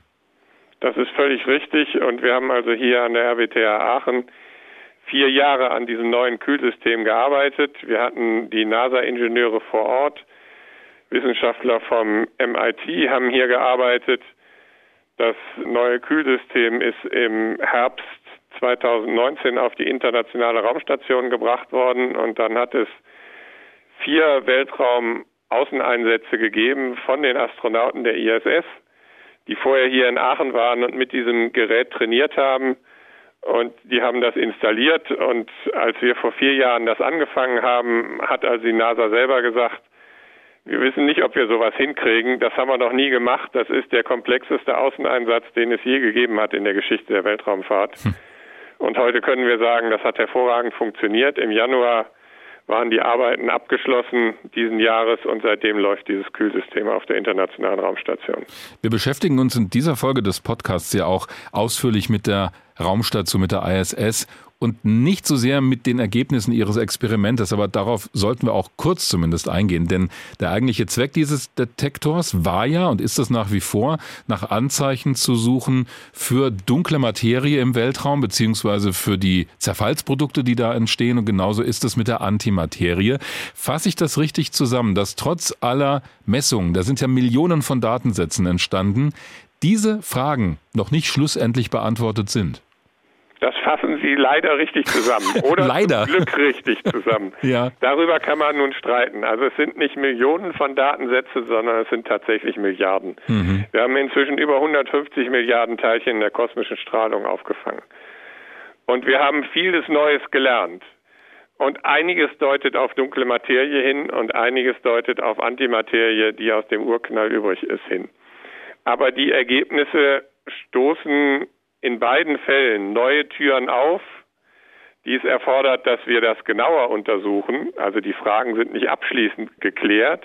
Aber wir haben viele interessante Messungen gemacht, die uns erlauben, jetzt zu planen, wie die nächste Generation solcher Experimente aussehen muss, um diese Fragen hoffentlich beantworten zu können. Denn natürlich wäre es schön, wenn Sie sich hinstellen könnten oder Ihre Mitarbeiterinnen und Mitarbeiter und sagen könnten, Heureka, wir haben dunkle Materie gefunden, wir haben es eindeutig nachgewiesen. Aber ist das nicht immer das Problem bei der Grundlagenforschung, dass das so einfach eben nicht ist? In vielen Fällen ist es nicht so einfach, aber immer ist es nicht so, das muss ich zur Ehrenrettung sagen. Mhm. Also wenn wir daran denken, die Entdeckung des Higgs-Bosons zum Beispiel am CERN in Genf hat eine Frage nach 40 Jahren zum wissenschaftlichen Abschluss gebracht, die uns sehr lange beschäftigt hat und diese Frage eindeutig geklärt. Also in der kosmischen Strahlung sind die Randbedingungen sehr viel komplizierter als an Teilchenbeschleunigern. Und das Puzzle muss zusammengesetzt werden aus verschiedensten Beobachtungen. Aber wir haben enorme Fortschritte in den letzten zehn Jahren mit diesem Experiment gemacht auf der Raumstation. Die Physikbücher werden an vielen Stellen neu geschrieben werden mit diesen Daten. Und wir werden mit der nächsten Generation von Instrumenten hoffentlich diese Fragen zu einem Abschluss bringen können. Wir merken Ihnen da, glaube ich, auch eine gewisse Begeisterung an und auch gerade als jemand, der sich mit Grundlagenforschung viel beschäftigt. Jetzt gibt's ja wieder Pläne, Weltraumtouristen zur Raumstation hochzuschicken. Es ist sogar ein Kinofilm geplant mit Tom Cruise, der dafür auf die ISS geschossen werden soll, um Szenen in Schwerelosigkeit zu drehen. Wie schauen Sie da drauf? Ambivalent. Äh also für die Wissenschaft hat das wenig Bedeutung, aber für unsere konkreten Planungen, was zukünftige Raumfahrtmissionen angeht, hat es natürlich eine enorme Bedeutung, dass private Firmen wie SpaceX heute in der Lage sind, Raumflüge anzubieten zu einem Bruchteil des Preises, den wir also zu den Zeiten des Space Shuttles zum Beispiel dafür bezahlen mussten. Und das heißt für uns als Wissenschaftler, dass durch die zusehende Kommerzialisierung der Raumfahrt für uns sich ganz neue Forschungsmöglichkeiten eröffnen. Wir können mehr Experimente im Weltraum machen und viele der Entwicklungen in der modernen Physik in den letzten 20 Jahren wären ohne Experimente im Weltraum gar nicht vorstellbar gewesen. Verstehe ich Sie da richtig, dass Sie so ein bisschen als Wissenschaftlerinnen und Wissenschaftler da auf dieser Welle versuchen mitzusurfen, also von technischen Entwicklungen zu profitieren, die am Ende auch ihre Forschung ja, weiter beflügeln könnten, auch wenn es erstmal nicht der ursprüngliche Zweck ist. Ja, wir profitieren von diesen Entwicklungen und gerade SpaceX in den USA hat also an vielen Stellen alte Regeln der Raumfahrt über den Haufen geworfen und wenn Sie sich heute angucken, was zum Beispiel solch ein Start von einer Falcon Heavy Rakete kostet, hm. dann sind das 150 Millionen. Äh, ein Shuttle-Start früher hat 500 Millionen gekostet, dann sehen Sie, dass also Raumfahrt preiswerter wird und wenn das Programm von SpaceX mit dem Starship funktioniert, dann werden wir tatsächlich in der Lage sein, äh, eine Raumstation ähm, auch in der Nähe des Mondes zu betreiben und tatsächlich auch zum Mars zu fliegen. Und das sind Entwicklungen, die die Wissenschaft enorm weiterbringen werden. Und da könnten ja auch die Daten von AMS am Ende helfen, wenn es um die Auswirkungen der kosmischen Strahlung auf Raumfahrer geht. Wie lange wird der Detektor noch funktionieren? Was ist Ihre Prognose? Ich habe die Hoffnung, dass wir bis zum Ende der geplanten Lebensdauer der Raumstation, das heißt bis 2030, in der Lage sein werden, dieses Experiment zu betreiben, weiter diese Daten aufzuzeichnen Viele Effekte, die zeitabhängig sind, können wir nur untersuchen, wenn wir über die elf Jahre eines Sonnenzyklus hinaus in der Lage sind, diese Daten zu messen. Eine wichtige Erkenntnis aus dem Gespräch mit Professor Scheel finde ich, dass wir sehen, ohne die Raumstation und die Möglichkeit, AMS zu reparieren, wäre dieses oder auch umzubauen, im Prinzip wurde ja das komplette Kühlsystem umgebaut von der Besatzung. Ohne diese Möglichkeiten würde das Experiment schon längst nicht mehr laufen. Es hätte schon längst aufgegeben werden müssen. Wenn es auf einem Satelliten geflogen wäre, den hätten wir wahrscheinlich längst zum Absturz gebracht. Aber AMS arbeitet fröhlich weiter, sammelt inzwischen auch Daten für Dinge, für die es ursprünglich gar nicht entwickelt worden war. Für mich auch so ein Beleg dafür, das sehen wir auch beim Hubble Weltraumteleskop, das durch mehrere Shuttleflüge gewartet wurde. Astronautische Raumfahrt hat halt den großen Vorteil, du kannst Dinge reparieren, du kannst eine Crew hochschicken, die sich einen Eindruck davon verschafft. Abgesehen davon, dass sie selber natürlich auch Daten liefert, hatten wir vorhin von über den menschlichen Körper, aber Menschen können Dinge reparieren, sie kommen auf Ideen, die du vielleicht unten in der Bodenstation nicht hast, wenn du nur Funkbefehle zu einem Satelliten schicken kannst. Und das alles, gerade dieser Weltraumspaziergang, dieser Außenbordeinsatz, ist immens wichtig für mhm. weitere Schritte raus ins All. Das finde ich interessant, weil für mich war so ein ganz anderer Punkt an dem Interview mit Professor Schäl ganz interessant, nämlich das Ende, wo er ja eigentlich schon auch so deutlich gemacht hat, also für dieses AMS ist die ISS super wichtig gewesen, super produktiv gewesen, aber es ist halt auch mega aufwendig und mega teuer.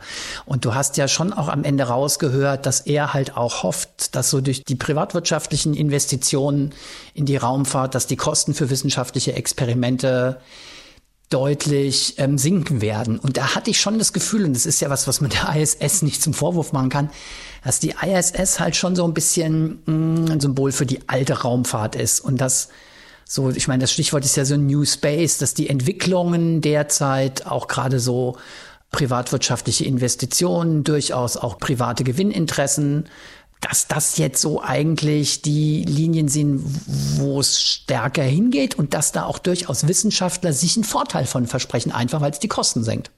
Da kann ich dir nur nicken zustimmen. Und das hat ja auch damit zu tun, dass es die ISS gibt. Natürlich steht die, und da hast du völlig recht, für die alte Raumfahrt, wobei ich mich immer frage, wo wir da genau die Grenze ziehen wollen, aber egal. Aber du musst dir ja auch mal die Geschichte dieses Projektes anschauen. Das wurde geboren in den 80er, 90er Jahren nach dem Zerfall der Sowjetunion. Es gab in den USA Pläne für Space Station Freedom, also für die eigene Raumstation.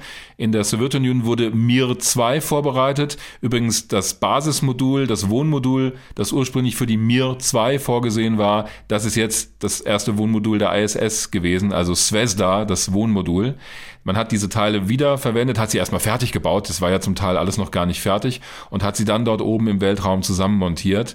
Deswegen hat man diesen Schritt von der traditionellen Raumfahrt hin zu mehr Privatwirtschaft auch mit Hilfe der ISS gemacht. Also ich sehe sie eher als ein Bindeglied hin zu dieser, wie auch immer wir es nennen wollen, New Space Philosophie.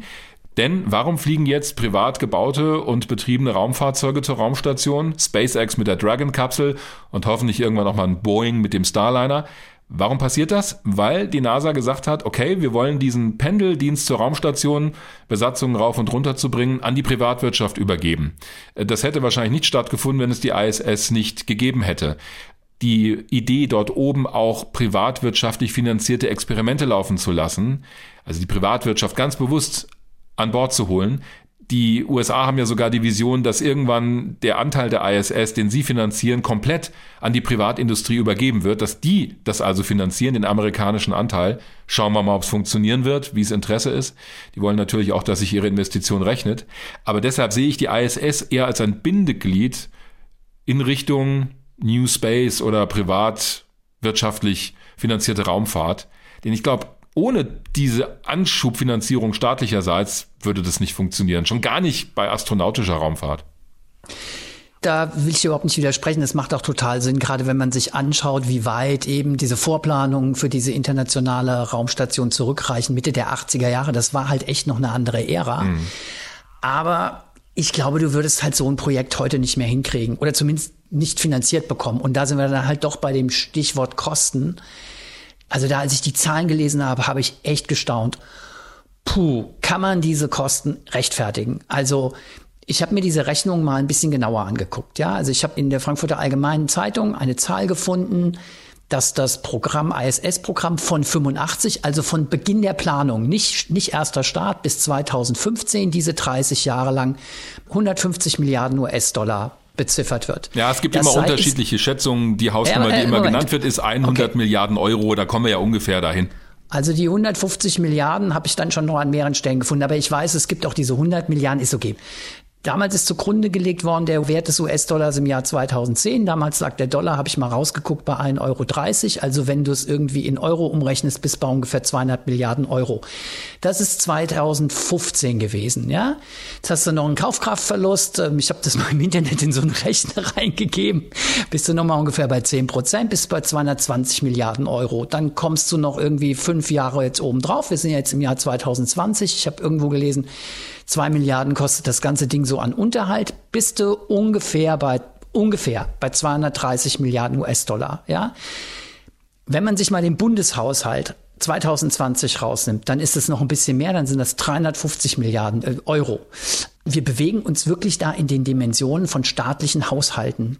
Und wenn man es mal mit anderen Forschungsstationen vergleicht, also zum Beispiel sowas wie der Antarktis-Polarstation Neumeier 3, die hat 40 Millionen gekostet. Also 230 Milliarden gegen 40 Millionen. Da ist die ISS schon echt ein dicker Brocken. Und die Frage ist halt schon, ist das nicht verdammt, verdammt viel Geld. Wie gesagt, wir bewegen uns da echt in Dimensionen von staatlichen Haushalten. Das ist auf jeden Fall viel Geld, da will ich dir gar nicht widersprechen. Aber ich finde den Vergleich mit dem Staatshaushalt ein bisschen ungerechtfertigt, denn da reden wir über einen Jahreshaushalt. Und bei der ISS reden wir, wenn wir 85 anfangen, also da haben wir ja wirklich einen ganz langen Zeitraum. Ich würde eher so sagen, diese 100 Millionen Euro werden immer so über die letzten 20, 25 Jahre gerechnet, also für Aufbau und Betrieb der ISS. Denn in diesen Kosten stecken ja die ganzen Shuttle-Flüge mit drin. Also vielleicht ist das auch mal ganz interessant, sich vor Augen zu führen, was eigentlich gemacht werden musste, um diese Station aufzubauen. Das waren allein 42 Flüge von vor allen Dingen amerikanischen Space Shuttles, aber auch russischen Proton- oder Soyuz-Raketen, um die Station in ihrem Kern aufzubauen. Ungefähr 230 Raumspaziergänge, Außenbordeinsätze mussten gemacht werden, um die Station zusammenzubauen. Da ist noch keine einzige Stunde Forschungsarbeit mit drin.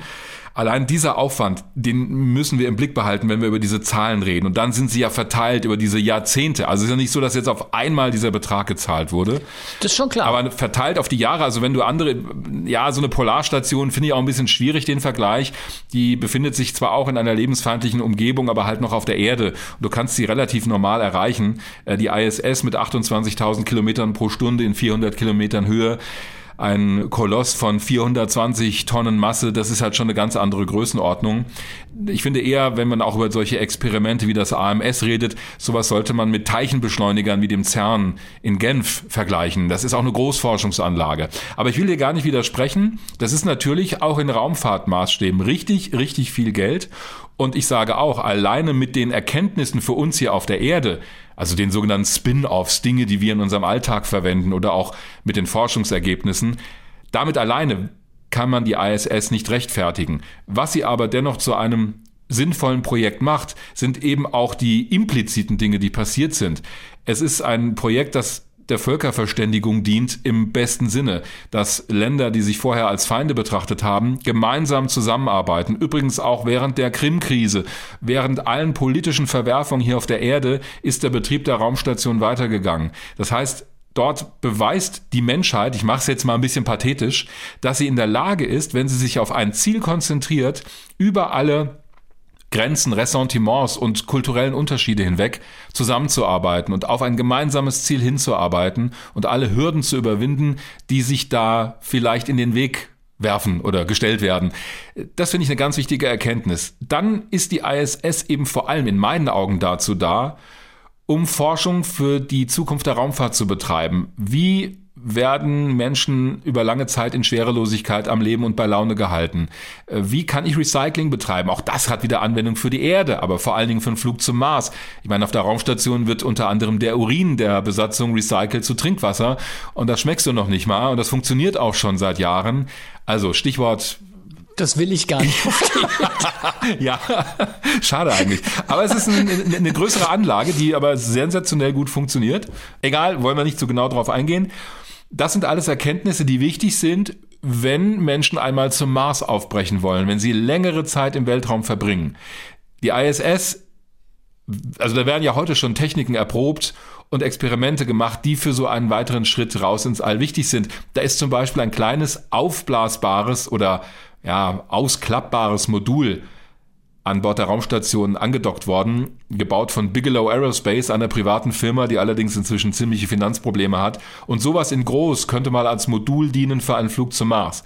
Also ich sehe die ISS eher als Schritt der Menschheit raus ins All, als Brücke zurück zum Mond, aber vor allen Dingen weiter zum Mars und vielleicht noch weiter raus ins All.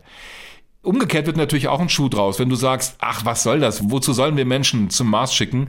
Dann brauche ich auch sowas wie die ISS nicht. Kann schon sein. Aber die Raumstation wird eben auch dafür genutzt als Plattform für alle möglichen Experimente und Sensoren, die unsere Erde im Blick haben. Also die uns Menschen sowohl an Bord der ISS als auch unten auf der Erde im Blick haben. Vieles davon würde mit Sicherheit auch gehen an Bord von Satelliten und kleineren Stationen, aber die ISS gibt's nun mal und es wäre völlig Hanebüchen, wenn wir sie nicht nutzen würden. Ja, also ich glaube, das ist auch ein Stück weit müßig, sich da jetzt zu streiten, irgendwie hat sich's gelohnt oder hat sich's nicht gelohnt, weil ich glaube, das ist auch einfach, die Voraussetzungen haben sich einfach im Laufe der Jahrzehnte sehr verändert. Ja, und es gibt halt auch nicht, und das ist, glaube ich, das Problem, es gibt nicht die eine Killer-Applikation oder die Erkenntnis, mit der du die ISS rechtfertigen könntest. Das ist natürlich viel einfacher bei Apollo. Mensch auf dem Mond vor Ende des Jahrzehnts. Sie haben das Ziel erreicht, also kannst du sagen, wow, erfolgreich. Über Sinn und Zweck haben wir auch schon gestritten, aber das ist das Problem bei der Raumstation. Es gibt eben nicht dieses eine Beispiel, mit der du sie alleine rechtfertigen könntest. Also noch ein Satz ähm, zu deinem Argument, so internationale Zusammenarbeit. Das ist ja was, was wir in der Raumfahrt sehr oft haben und was ja auch die Raumfahrt so ein bisschen, ich sage jetzt mal böse, so vor sich herträgt, wie so eine Monstranz. Ja, im Fall der ISS würde ich sagen, naja, haben ja auch alle Beteiligten ziemlich viel Geld drin stecken gehabt. Also es wäre jetzt auch ziemlich unwirtschaftlich gewesen, wenn man sich jetzt äh, Beispiel Krim-Krise da jetzt so zerstritten hätte, äh, dass der Betrieb der ISS nicht hätte weiterlaufen können, weil da hätten viele, viele der Beteiligten viel Geld verloren. Vielleicht, also ja. manchmal ist es mir so, sagst ja auch an der Stelle selber, jetzt wirst du mal pathetisch, manchmal glaube ich, es stecken auch sehr rationale Überlegungen hinter dieser internationalen Kooperation ohne die ja sowas auch überhaupt nicht, keiner könnte das von sich aus finanzieren, da geht, in den Dimensionen, es sind halt nun mal Dimensionen. Du hast recht, es, man muss es über viele Jahre verteilt rechnen, aber am Ende steht ein Betrag, das ist echt in Dimensionen von Staatshaushalten und das ist schon echt eine Hausnummer. Aber dass dieser Zwang besteht und man es nur deshalb gemacht hat, dem würde ich ein bisschen widersprechen, denn gerade sehen wir ja, was das wert ist, diese Zusammenarbeit, denn beim neuen Programm Zurück zum Mond bei Artemis, dem Programm der NASA, da ist es im Moment so, da will man eigentlich Russland mit an Bord haben, als ein Partner bei dieser kleinen Raumstation, die in einer Mondumlaufbahn stationiert werden soll. Und da gibt's im Moment, hm, wie ich finde, ziemlich heftige Auseinandersetzungen, also von Roskosmos, der russischen Raumfahrtbehörde, hört man im Moment eher so Äußerungen in Richtung, nö, das ist uns zu Amerikalastig, zu nationalistisch geprägt, so interpretiere ich das. Das ist für uns auch nicht interessant da ist im Moment ein großes Fragezeichen dahinter, ob Russland beteiligt sein wird. Also das ist eben kein Selbstläufer. Du musst politisch schon die Voraussetzungen finden und auch ein gemeinsames Aufeinanderzugehen haben, um solche Projekte zu realisieren. Jetzt wissen wir auch, dass der Chef von Roskosmos, das hatten wir ja in der Folge über russische Raumfahrt, auch viel gute Schlagzeilen produziert, wo am Ende sich vieles relativiert. Aber dennoch, also dass es ein Selbstläufer ist und nur der wirtschaftliche Zwang dafür gesorgt hat, dass sie jetzt auf der ISS weiter zusammenarbeiten. Klar, natürlich reden Astronautinnen und Astronauten auch immer sehr. Ich habe nicht gesagt, nicht nur. Ja, aber, aber ich glaube, das spielt auch schon eine sehr wesentliche Rolle. Das spielt auch eine Rolle, aber wenn du mit Astronautinnen und Astronauten redest, die da oben waren, wenn die dir erzählen, hey, als wir da oben zusammengearbeitet und zusammen gesessen oder geschwebt haben, äh, hat es keine Rolle gespielt, wo kommt jemand her und wenn, haben wir uns darüber ausgetauscht und Grenzen auf der Erde spielen für uns dort oben keine Rolle. Das glaube ich denen schon. Das erzählen wirklich viele und das klingt für mich auch authentisch, denn äh, wenn du gemeinsam an so etwas Großem arbeitest und auch das Privileg hast, da hochzufliegen, dann glaube ich wirklich, dass der Rest zumindest bei der Zusammenarbeit außen vor bleibt, was nicht heißt, dass ich nicht auch glaube, dass die zum Beispiel über politische Konflikte dort oben geredet haben. Aber es verbindet dich eben etwas, das über alles andere hinausgeht. Gut, also Fazit glaube ich, Also deshalb habe ich ja gesagt, das hätte ich bei dem Gespräch mit dem Professor Schell so interessant gefunden, weil da war für mich, stand am Ende auch so der Punkt, das könntest du heute wahrscheinlich so nicht mehr stemmen. Diese Beträge brauchst jetzt tatsächlich, um solche Potenziale auch in, ins All zu bekommen, brauchst du jetzt halt einfach private Investoren, die das mitfinanzieren, die die Kosten auch drücken, nach unten drücken und damit auch die Kosten für wissenschaftliche Experimente günstiger machen.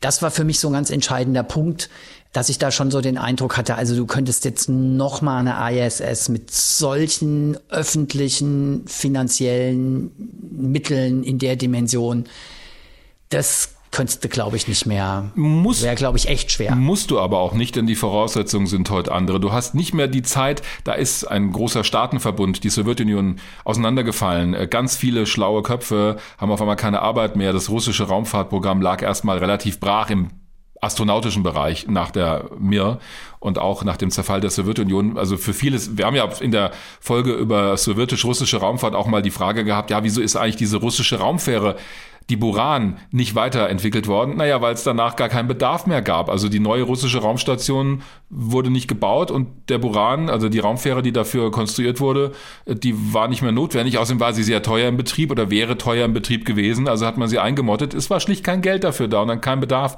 Also deswegen sind die Voraussetzungen heute andere, auch wegen der ISS, denn die, das hatte ich vorhin kurz erwähnt, hat dafür gesorgt, dass die Privatwirtschaft eine Chance hat, in diesen Bereich der astronautischen Raumfahrt mit einzusteigen.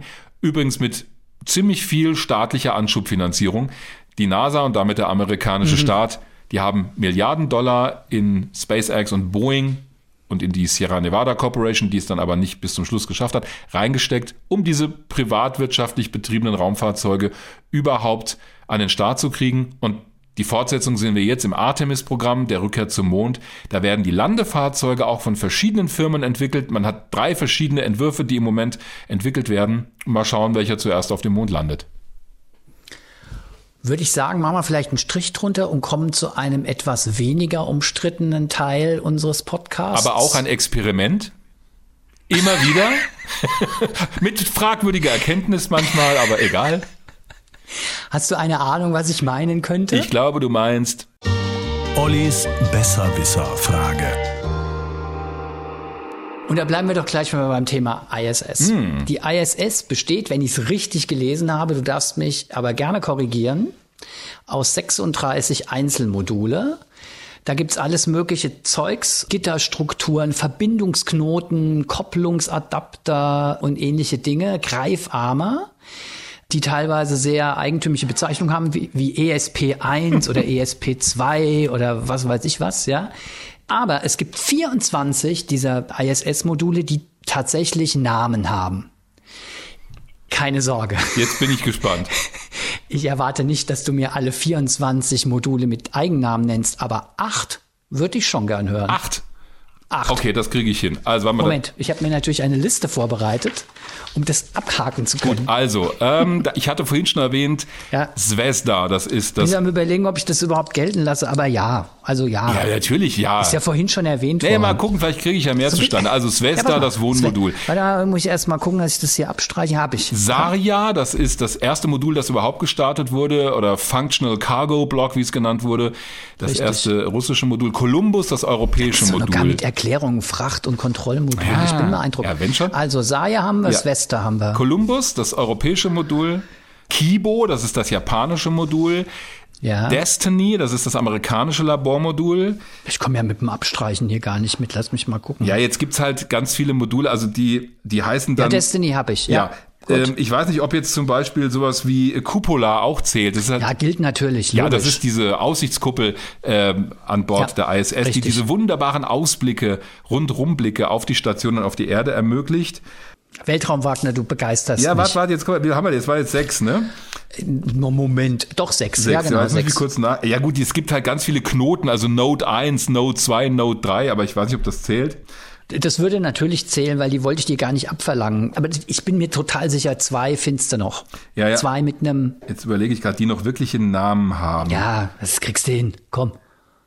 Ja, es gibt diese, diese Pressurized Mating Adapter, PMA genannt, aber das sind alles so Ah, Moment. Ähm, ah, das Modul von Bigelow. Äh, warte mal. Ja, hab ich da, hast du doch vorhin schon gehabt. Ja, aber ich habe den Namen vergessen, wie es heißt.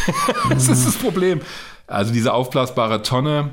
Äh, Beam, also B-E-A-M, das ist eine Abkürzung, aber das Modul heißt Beam. Moment. Hier gibt's ein Bigelow Expandable Activity, Ja, Beam. Activity Mode. Ja. Ja. komm, das gilt. Ja, natürlich gilt das. Da steht aber nicht Beam dahinter. ja, es heißt aber so. aber es gilt. Ja. Es gilt. Sieben. So, und dann gibt's Oh, eben noch, ein. ja gut, das berühmte Element mit der Antenne, den Z1 Truss oder das Z1 Modul, an dem diese Antenne befestigt ist, die die Datenübertragung zu den Satelliten, also im Prinzip dann zur Erde bereitstellt.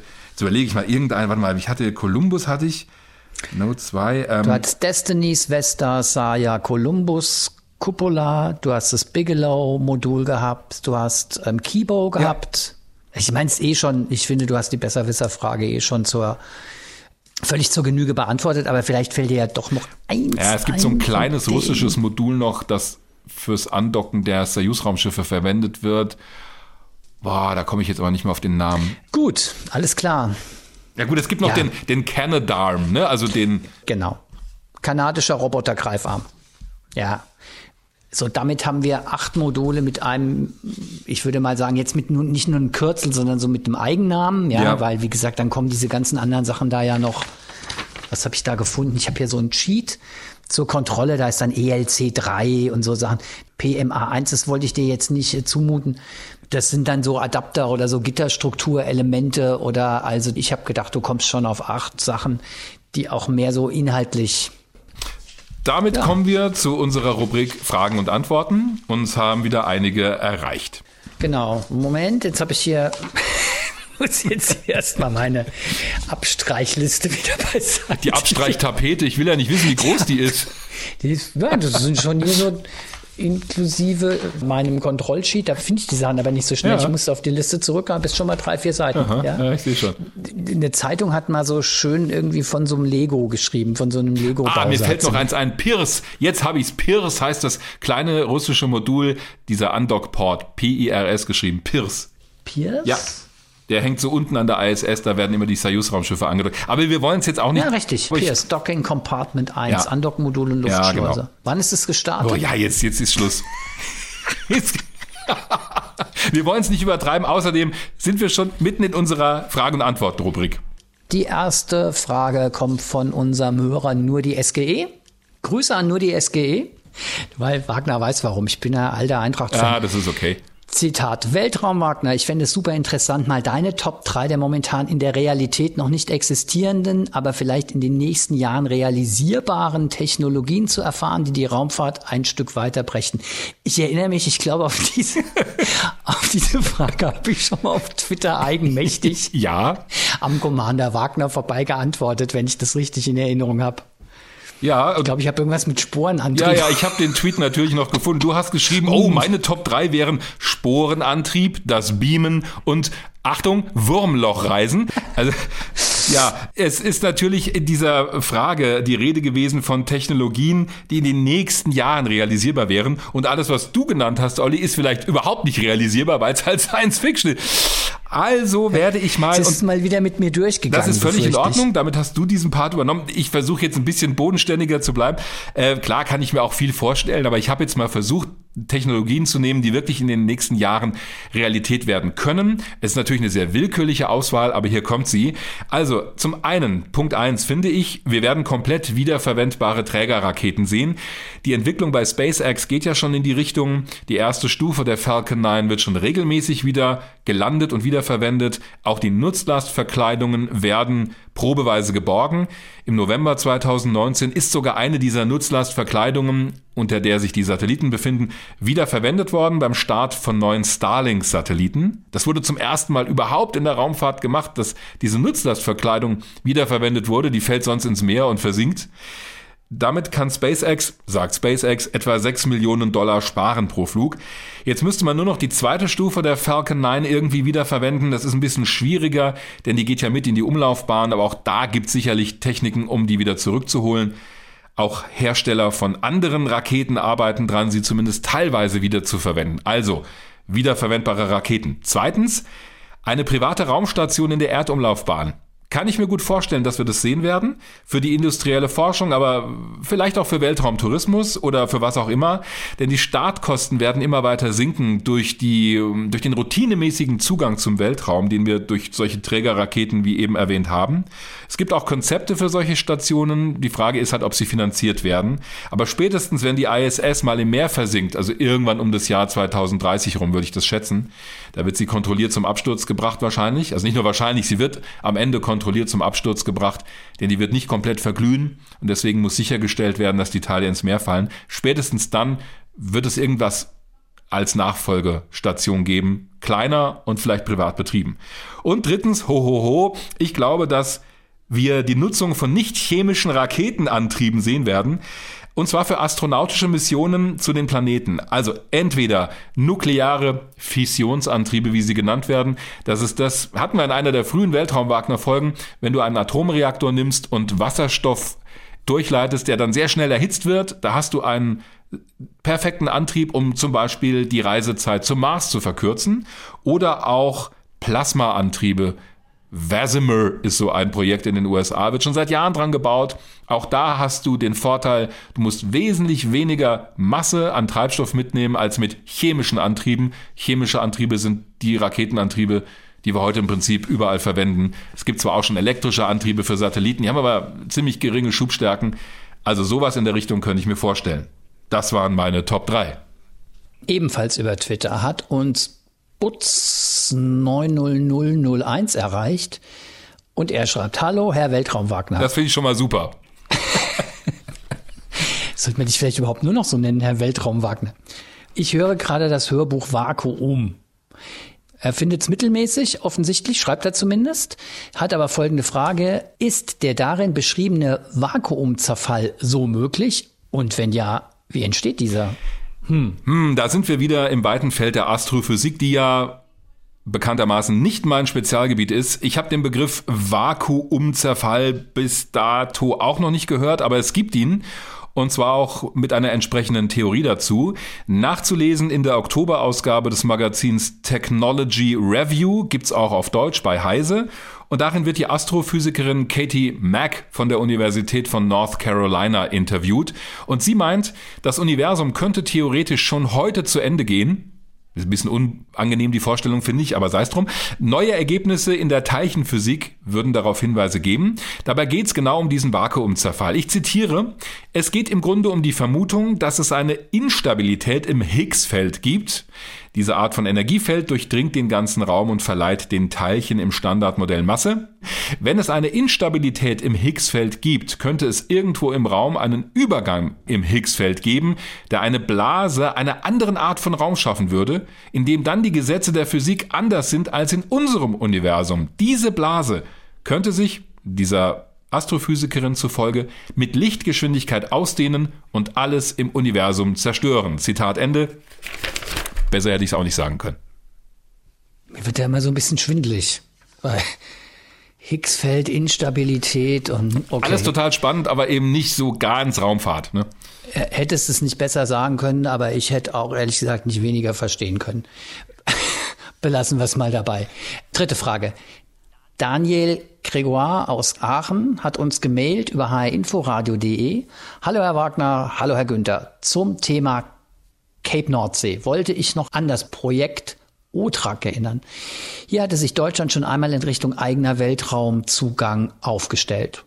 Keine Frage, aber. Ja, ein schöner Hinweis. Dieses Projekt stammt aus Stuttgart oder stammte aus Stuttgart. Es war die Idee, eine Billigrakete für Satellitentransporte zu bauen, made in Germany die sollte mit stinknormalem Diesel fliegen, hat aber aus politischen Gründen und auch aus technischen wahrscheinlich nicht funktioniert am Ende. Es gab aber Testflüge in Afrika und es gibt einen sehr sehenswerten Dokumentarfilm darüber. Den haben wir von HR Info mal präsentiert beim Lichter Filmfest in Frankfurt. Der Film heißt Fly Rocket Fly mit Macheten zu den Sternen und das nimmt Bezug darauf, dass die da mitten im Busch so eine Startrampe aufgebaut haben und ein Raketentestzentrum. Sehr sehenswerter Film, auch über den, ich sag mal, etwas skurrilen Gründer von OTRAC, der Orbital Transport Raketen Aktiengesellschaft, so hieß es, glaube ich. Kann ich sehr empfehlen, den Film. Herr Weltraum Wagner, Sie beeindrucken mich immer wieder, muss ich sagen. Du hast den Film wirklich gesehen. Ja, ich habe ihn gesehen und auch mit dem Regisseur gesprochen. Wie konnte ich was anderes ja, denken? Der war halt bei der Vorführung da. Der ist total spannend. Den gucken wir uns mal zusammen an. Der ist wirklich sehr gut. Ja, ja, gerne. Reiko Henschel hat uns gemailt, auch zu unserer letzten Folge zum Thema Cape Nordsee, deutscher Weltraumbahnhof und er schreibt folgendes. Ich fand diese Folge sehr informativ. Vielen Dank dafür. Wenn auch zu sehr politisiert. Was ich aber im Jahr 2020 nicht mehr nachvollziehen kann, ist die Einstellung zu einem eventuellen Standort für einen Raumhafen. Ich glaube, man sollte doch mittlerweile in der Lage sein, auch einen Standort wie Peenemünde in Betracht zu ziehen, wenn er sich als der besser geeignete erweist. Darauf bezieht sich seine Kritik, dass diese Frage aus seiner Sicht zu politisch behandelt wurde, eben dieser mögliche Standort Peenemünde. Dazu schreibt Reiko Henschel weiter, mir ist durchaus bewusst, dass dies ein heißes Thema ist, aber man kann mit seiner Geschichte auch offener umgehen und sich ihr bewusst sein. Bitte verstehen Sie das nicht falsch. Die Erinnerung an die Verbrechen des Dritten Reiches ist wichtig. Aber wie ich schon erwähnt habe, sollte man doch im Jahr 2020 nicht nur aus dieser Sicht zu einem Ergebnis kommen. Wenn man alle geschichtlich belasteten Standorte ausschließt, wird es, glaube ich, sehr eng in Deutschland. Das haben wir genau auch thematisiert in der Folge. Also ich finde äh, diesen Standort Peenemünde der ist einfach nicht zu trennen von der Historie. Also deswegen ist es auch ein politisches Thema. Das hat ja auch Thomas Jatzombeck, der Raumfahrtkoordinator der Bundesregierung, durchschimmern lassen. Also die Idee Peenemünde wurde ja von Eugen Reichel aufgeworfen, dem Raumfahrtjournalisten in unserer Folge. Und wir haben Thomas Jatzombeck danach befragt. Und da sagt er ja, und das fand ich ganz interessant, dass es so einen Test gab, also so eine Bewertung der politischen Opportunität für verschiedene Startplätze. Und da hätte Peenemünde wohl ganz schlecht abgeschnitten. Aber er hat es nicht kategorisch ausgeschlossen in unserer Folge, sondern äh, sinngemäß gesagt, also wenn jemand ein überzeugendes Konzept dafür mitbringt und überzeugende Argumente, dann würden sie sich das anschauen. Aber ich finde, die politische Debatte gehört halt dazu. Das kann man nicht trennen. Ja, finde ich auch. Ich finde irgendwie, ich glaube, jeder, der sich so mit dem Thema Raumfahrt beschäftigt, der hat bei Peenemünde sofort irgendwie kommt sofort eine Assoziation hoch, da gibt sofort eine Regung, sag ich mal, und die zumindest in so einem Podcast zu thematisieren und das dann auch irgendwie in Interviews, gerade auch Verantwortliche wie Thomas Jarzombeck zu fragen, finde ich ehrlich gesagt gehört dazu. Ja, definitiv. Und das heißt ja noch nicht, äh, ob eine Entscheidung in die eine oder andere Richtung gefällt wird, aber das auszuklammern wäre falsch. Ja, Gut. Vielen Dank für die Fragen und Anregungen. Also ja. Anregungen haben wir auch wieder viele bekommen und auch so ein bisschen der Tenor, ah, mach doch wieder mal was, was sich ein bisschen weiter weg von der Erde bewegt. Jetzt haben wir Raumfahrtbahnhof und ISS gehabt. Gut, da waren wir relativ in der Nähe der Erde. Also mal gucken, ob wir das nächste Mal nicht einfach wieder weiter rausgucken ins All. Aber mit der ISS schon wieder weiter weg von der Erde als mit dem Weltraumbahnhof, wenn ich das wenn ich das besser wisserisch. Das ist völlig okay. Damit hast du ja auch wieder den passenden Schlenker gemacht hin zum Hinweis, wenn ihr Fragen habt, könnt ihr uns erreichen über unsere Twitter-Accounts Oliver Günther und Weltraum Wagner oder ihr schreibt eine Mail über unsere Internetseite hrinforadio.de. Das wird uns immer weitergeleitet. Wir sind zu finden, übrigens an jedem letzten Dienstag im Monat auf hrinforadio.de, aber auch bei Spotify und natürlich in der ARD Audiothek. So ist es. Dem habe ich nichts hinzuzufügen. Äh, das überrascht mich. ich hatte trotzdem Spaß. Ich auch. Und ich hoffe, ihr da draußen habt auch Spaß mit dieser Folge von Weltraum Wagner. Bis zum nächsten Mal. Bis zum nächsten Mal. Macht's gut. Weltraum Wagner. Der Podcast zum Thema Raumfahrt. Mit Dirk Wagner und Oliver Günther. Immer am letzten Dienstag im Monat. HR Info. Wer es hört, hat mehr zu sagen.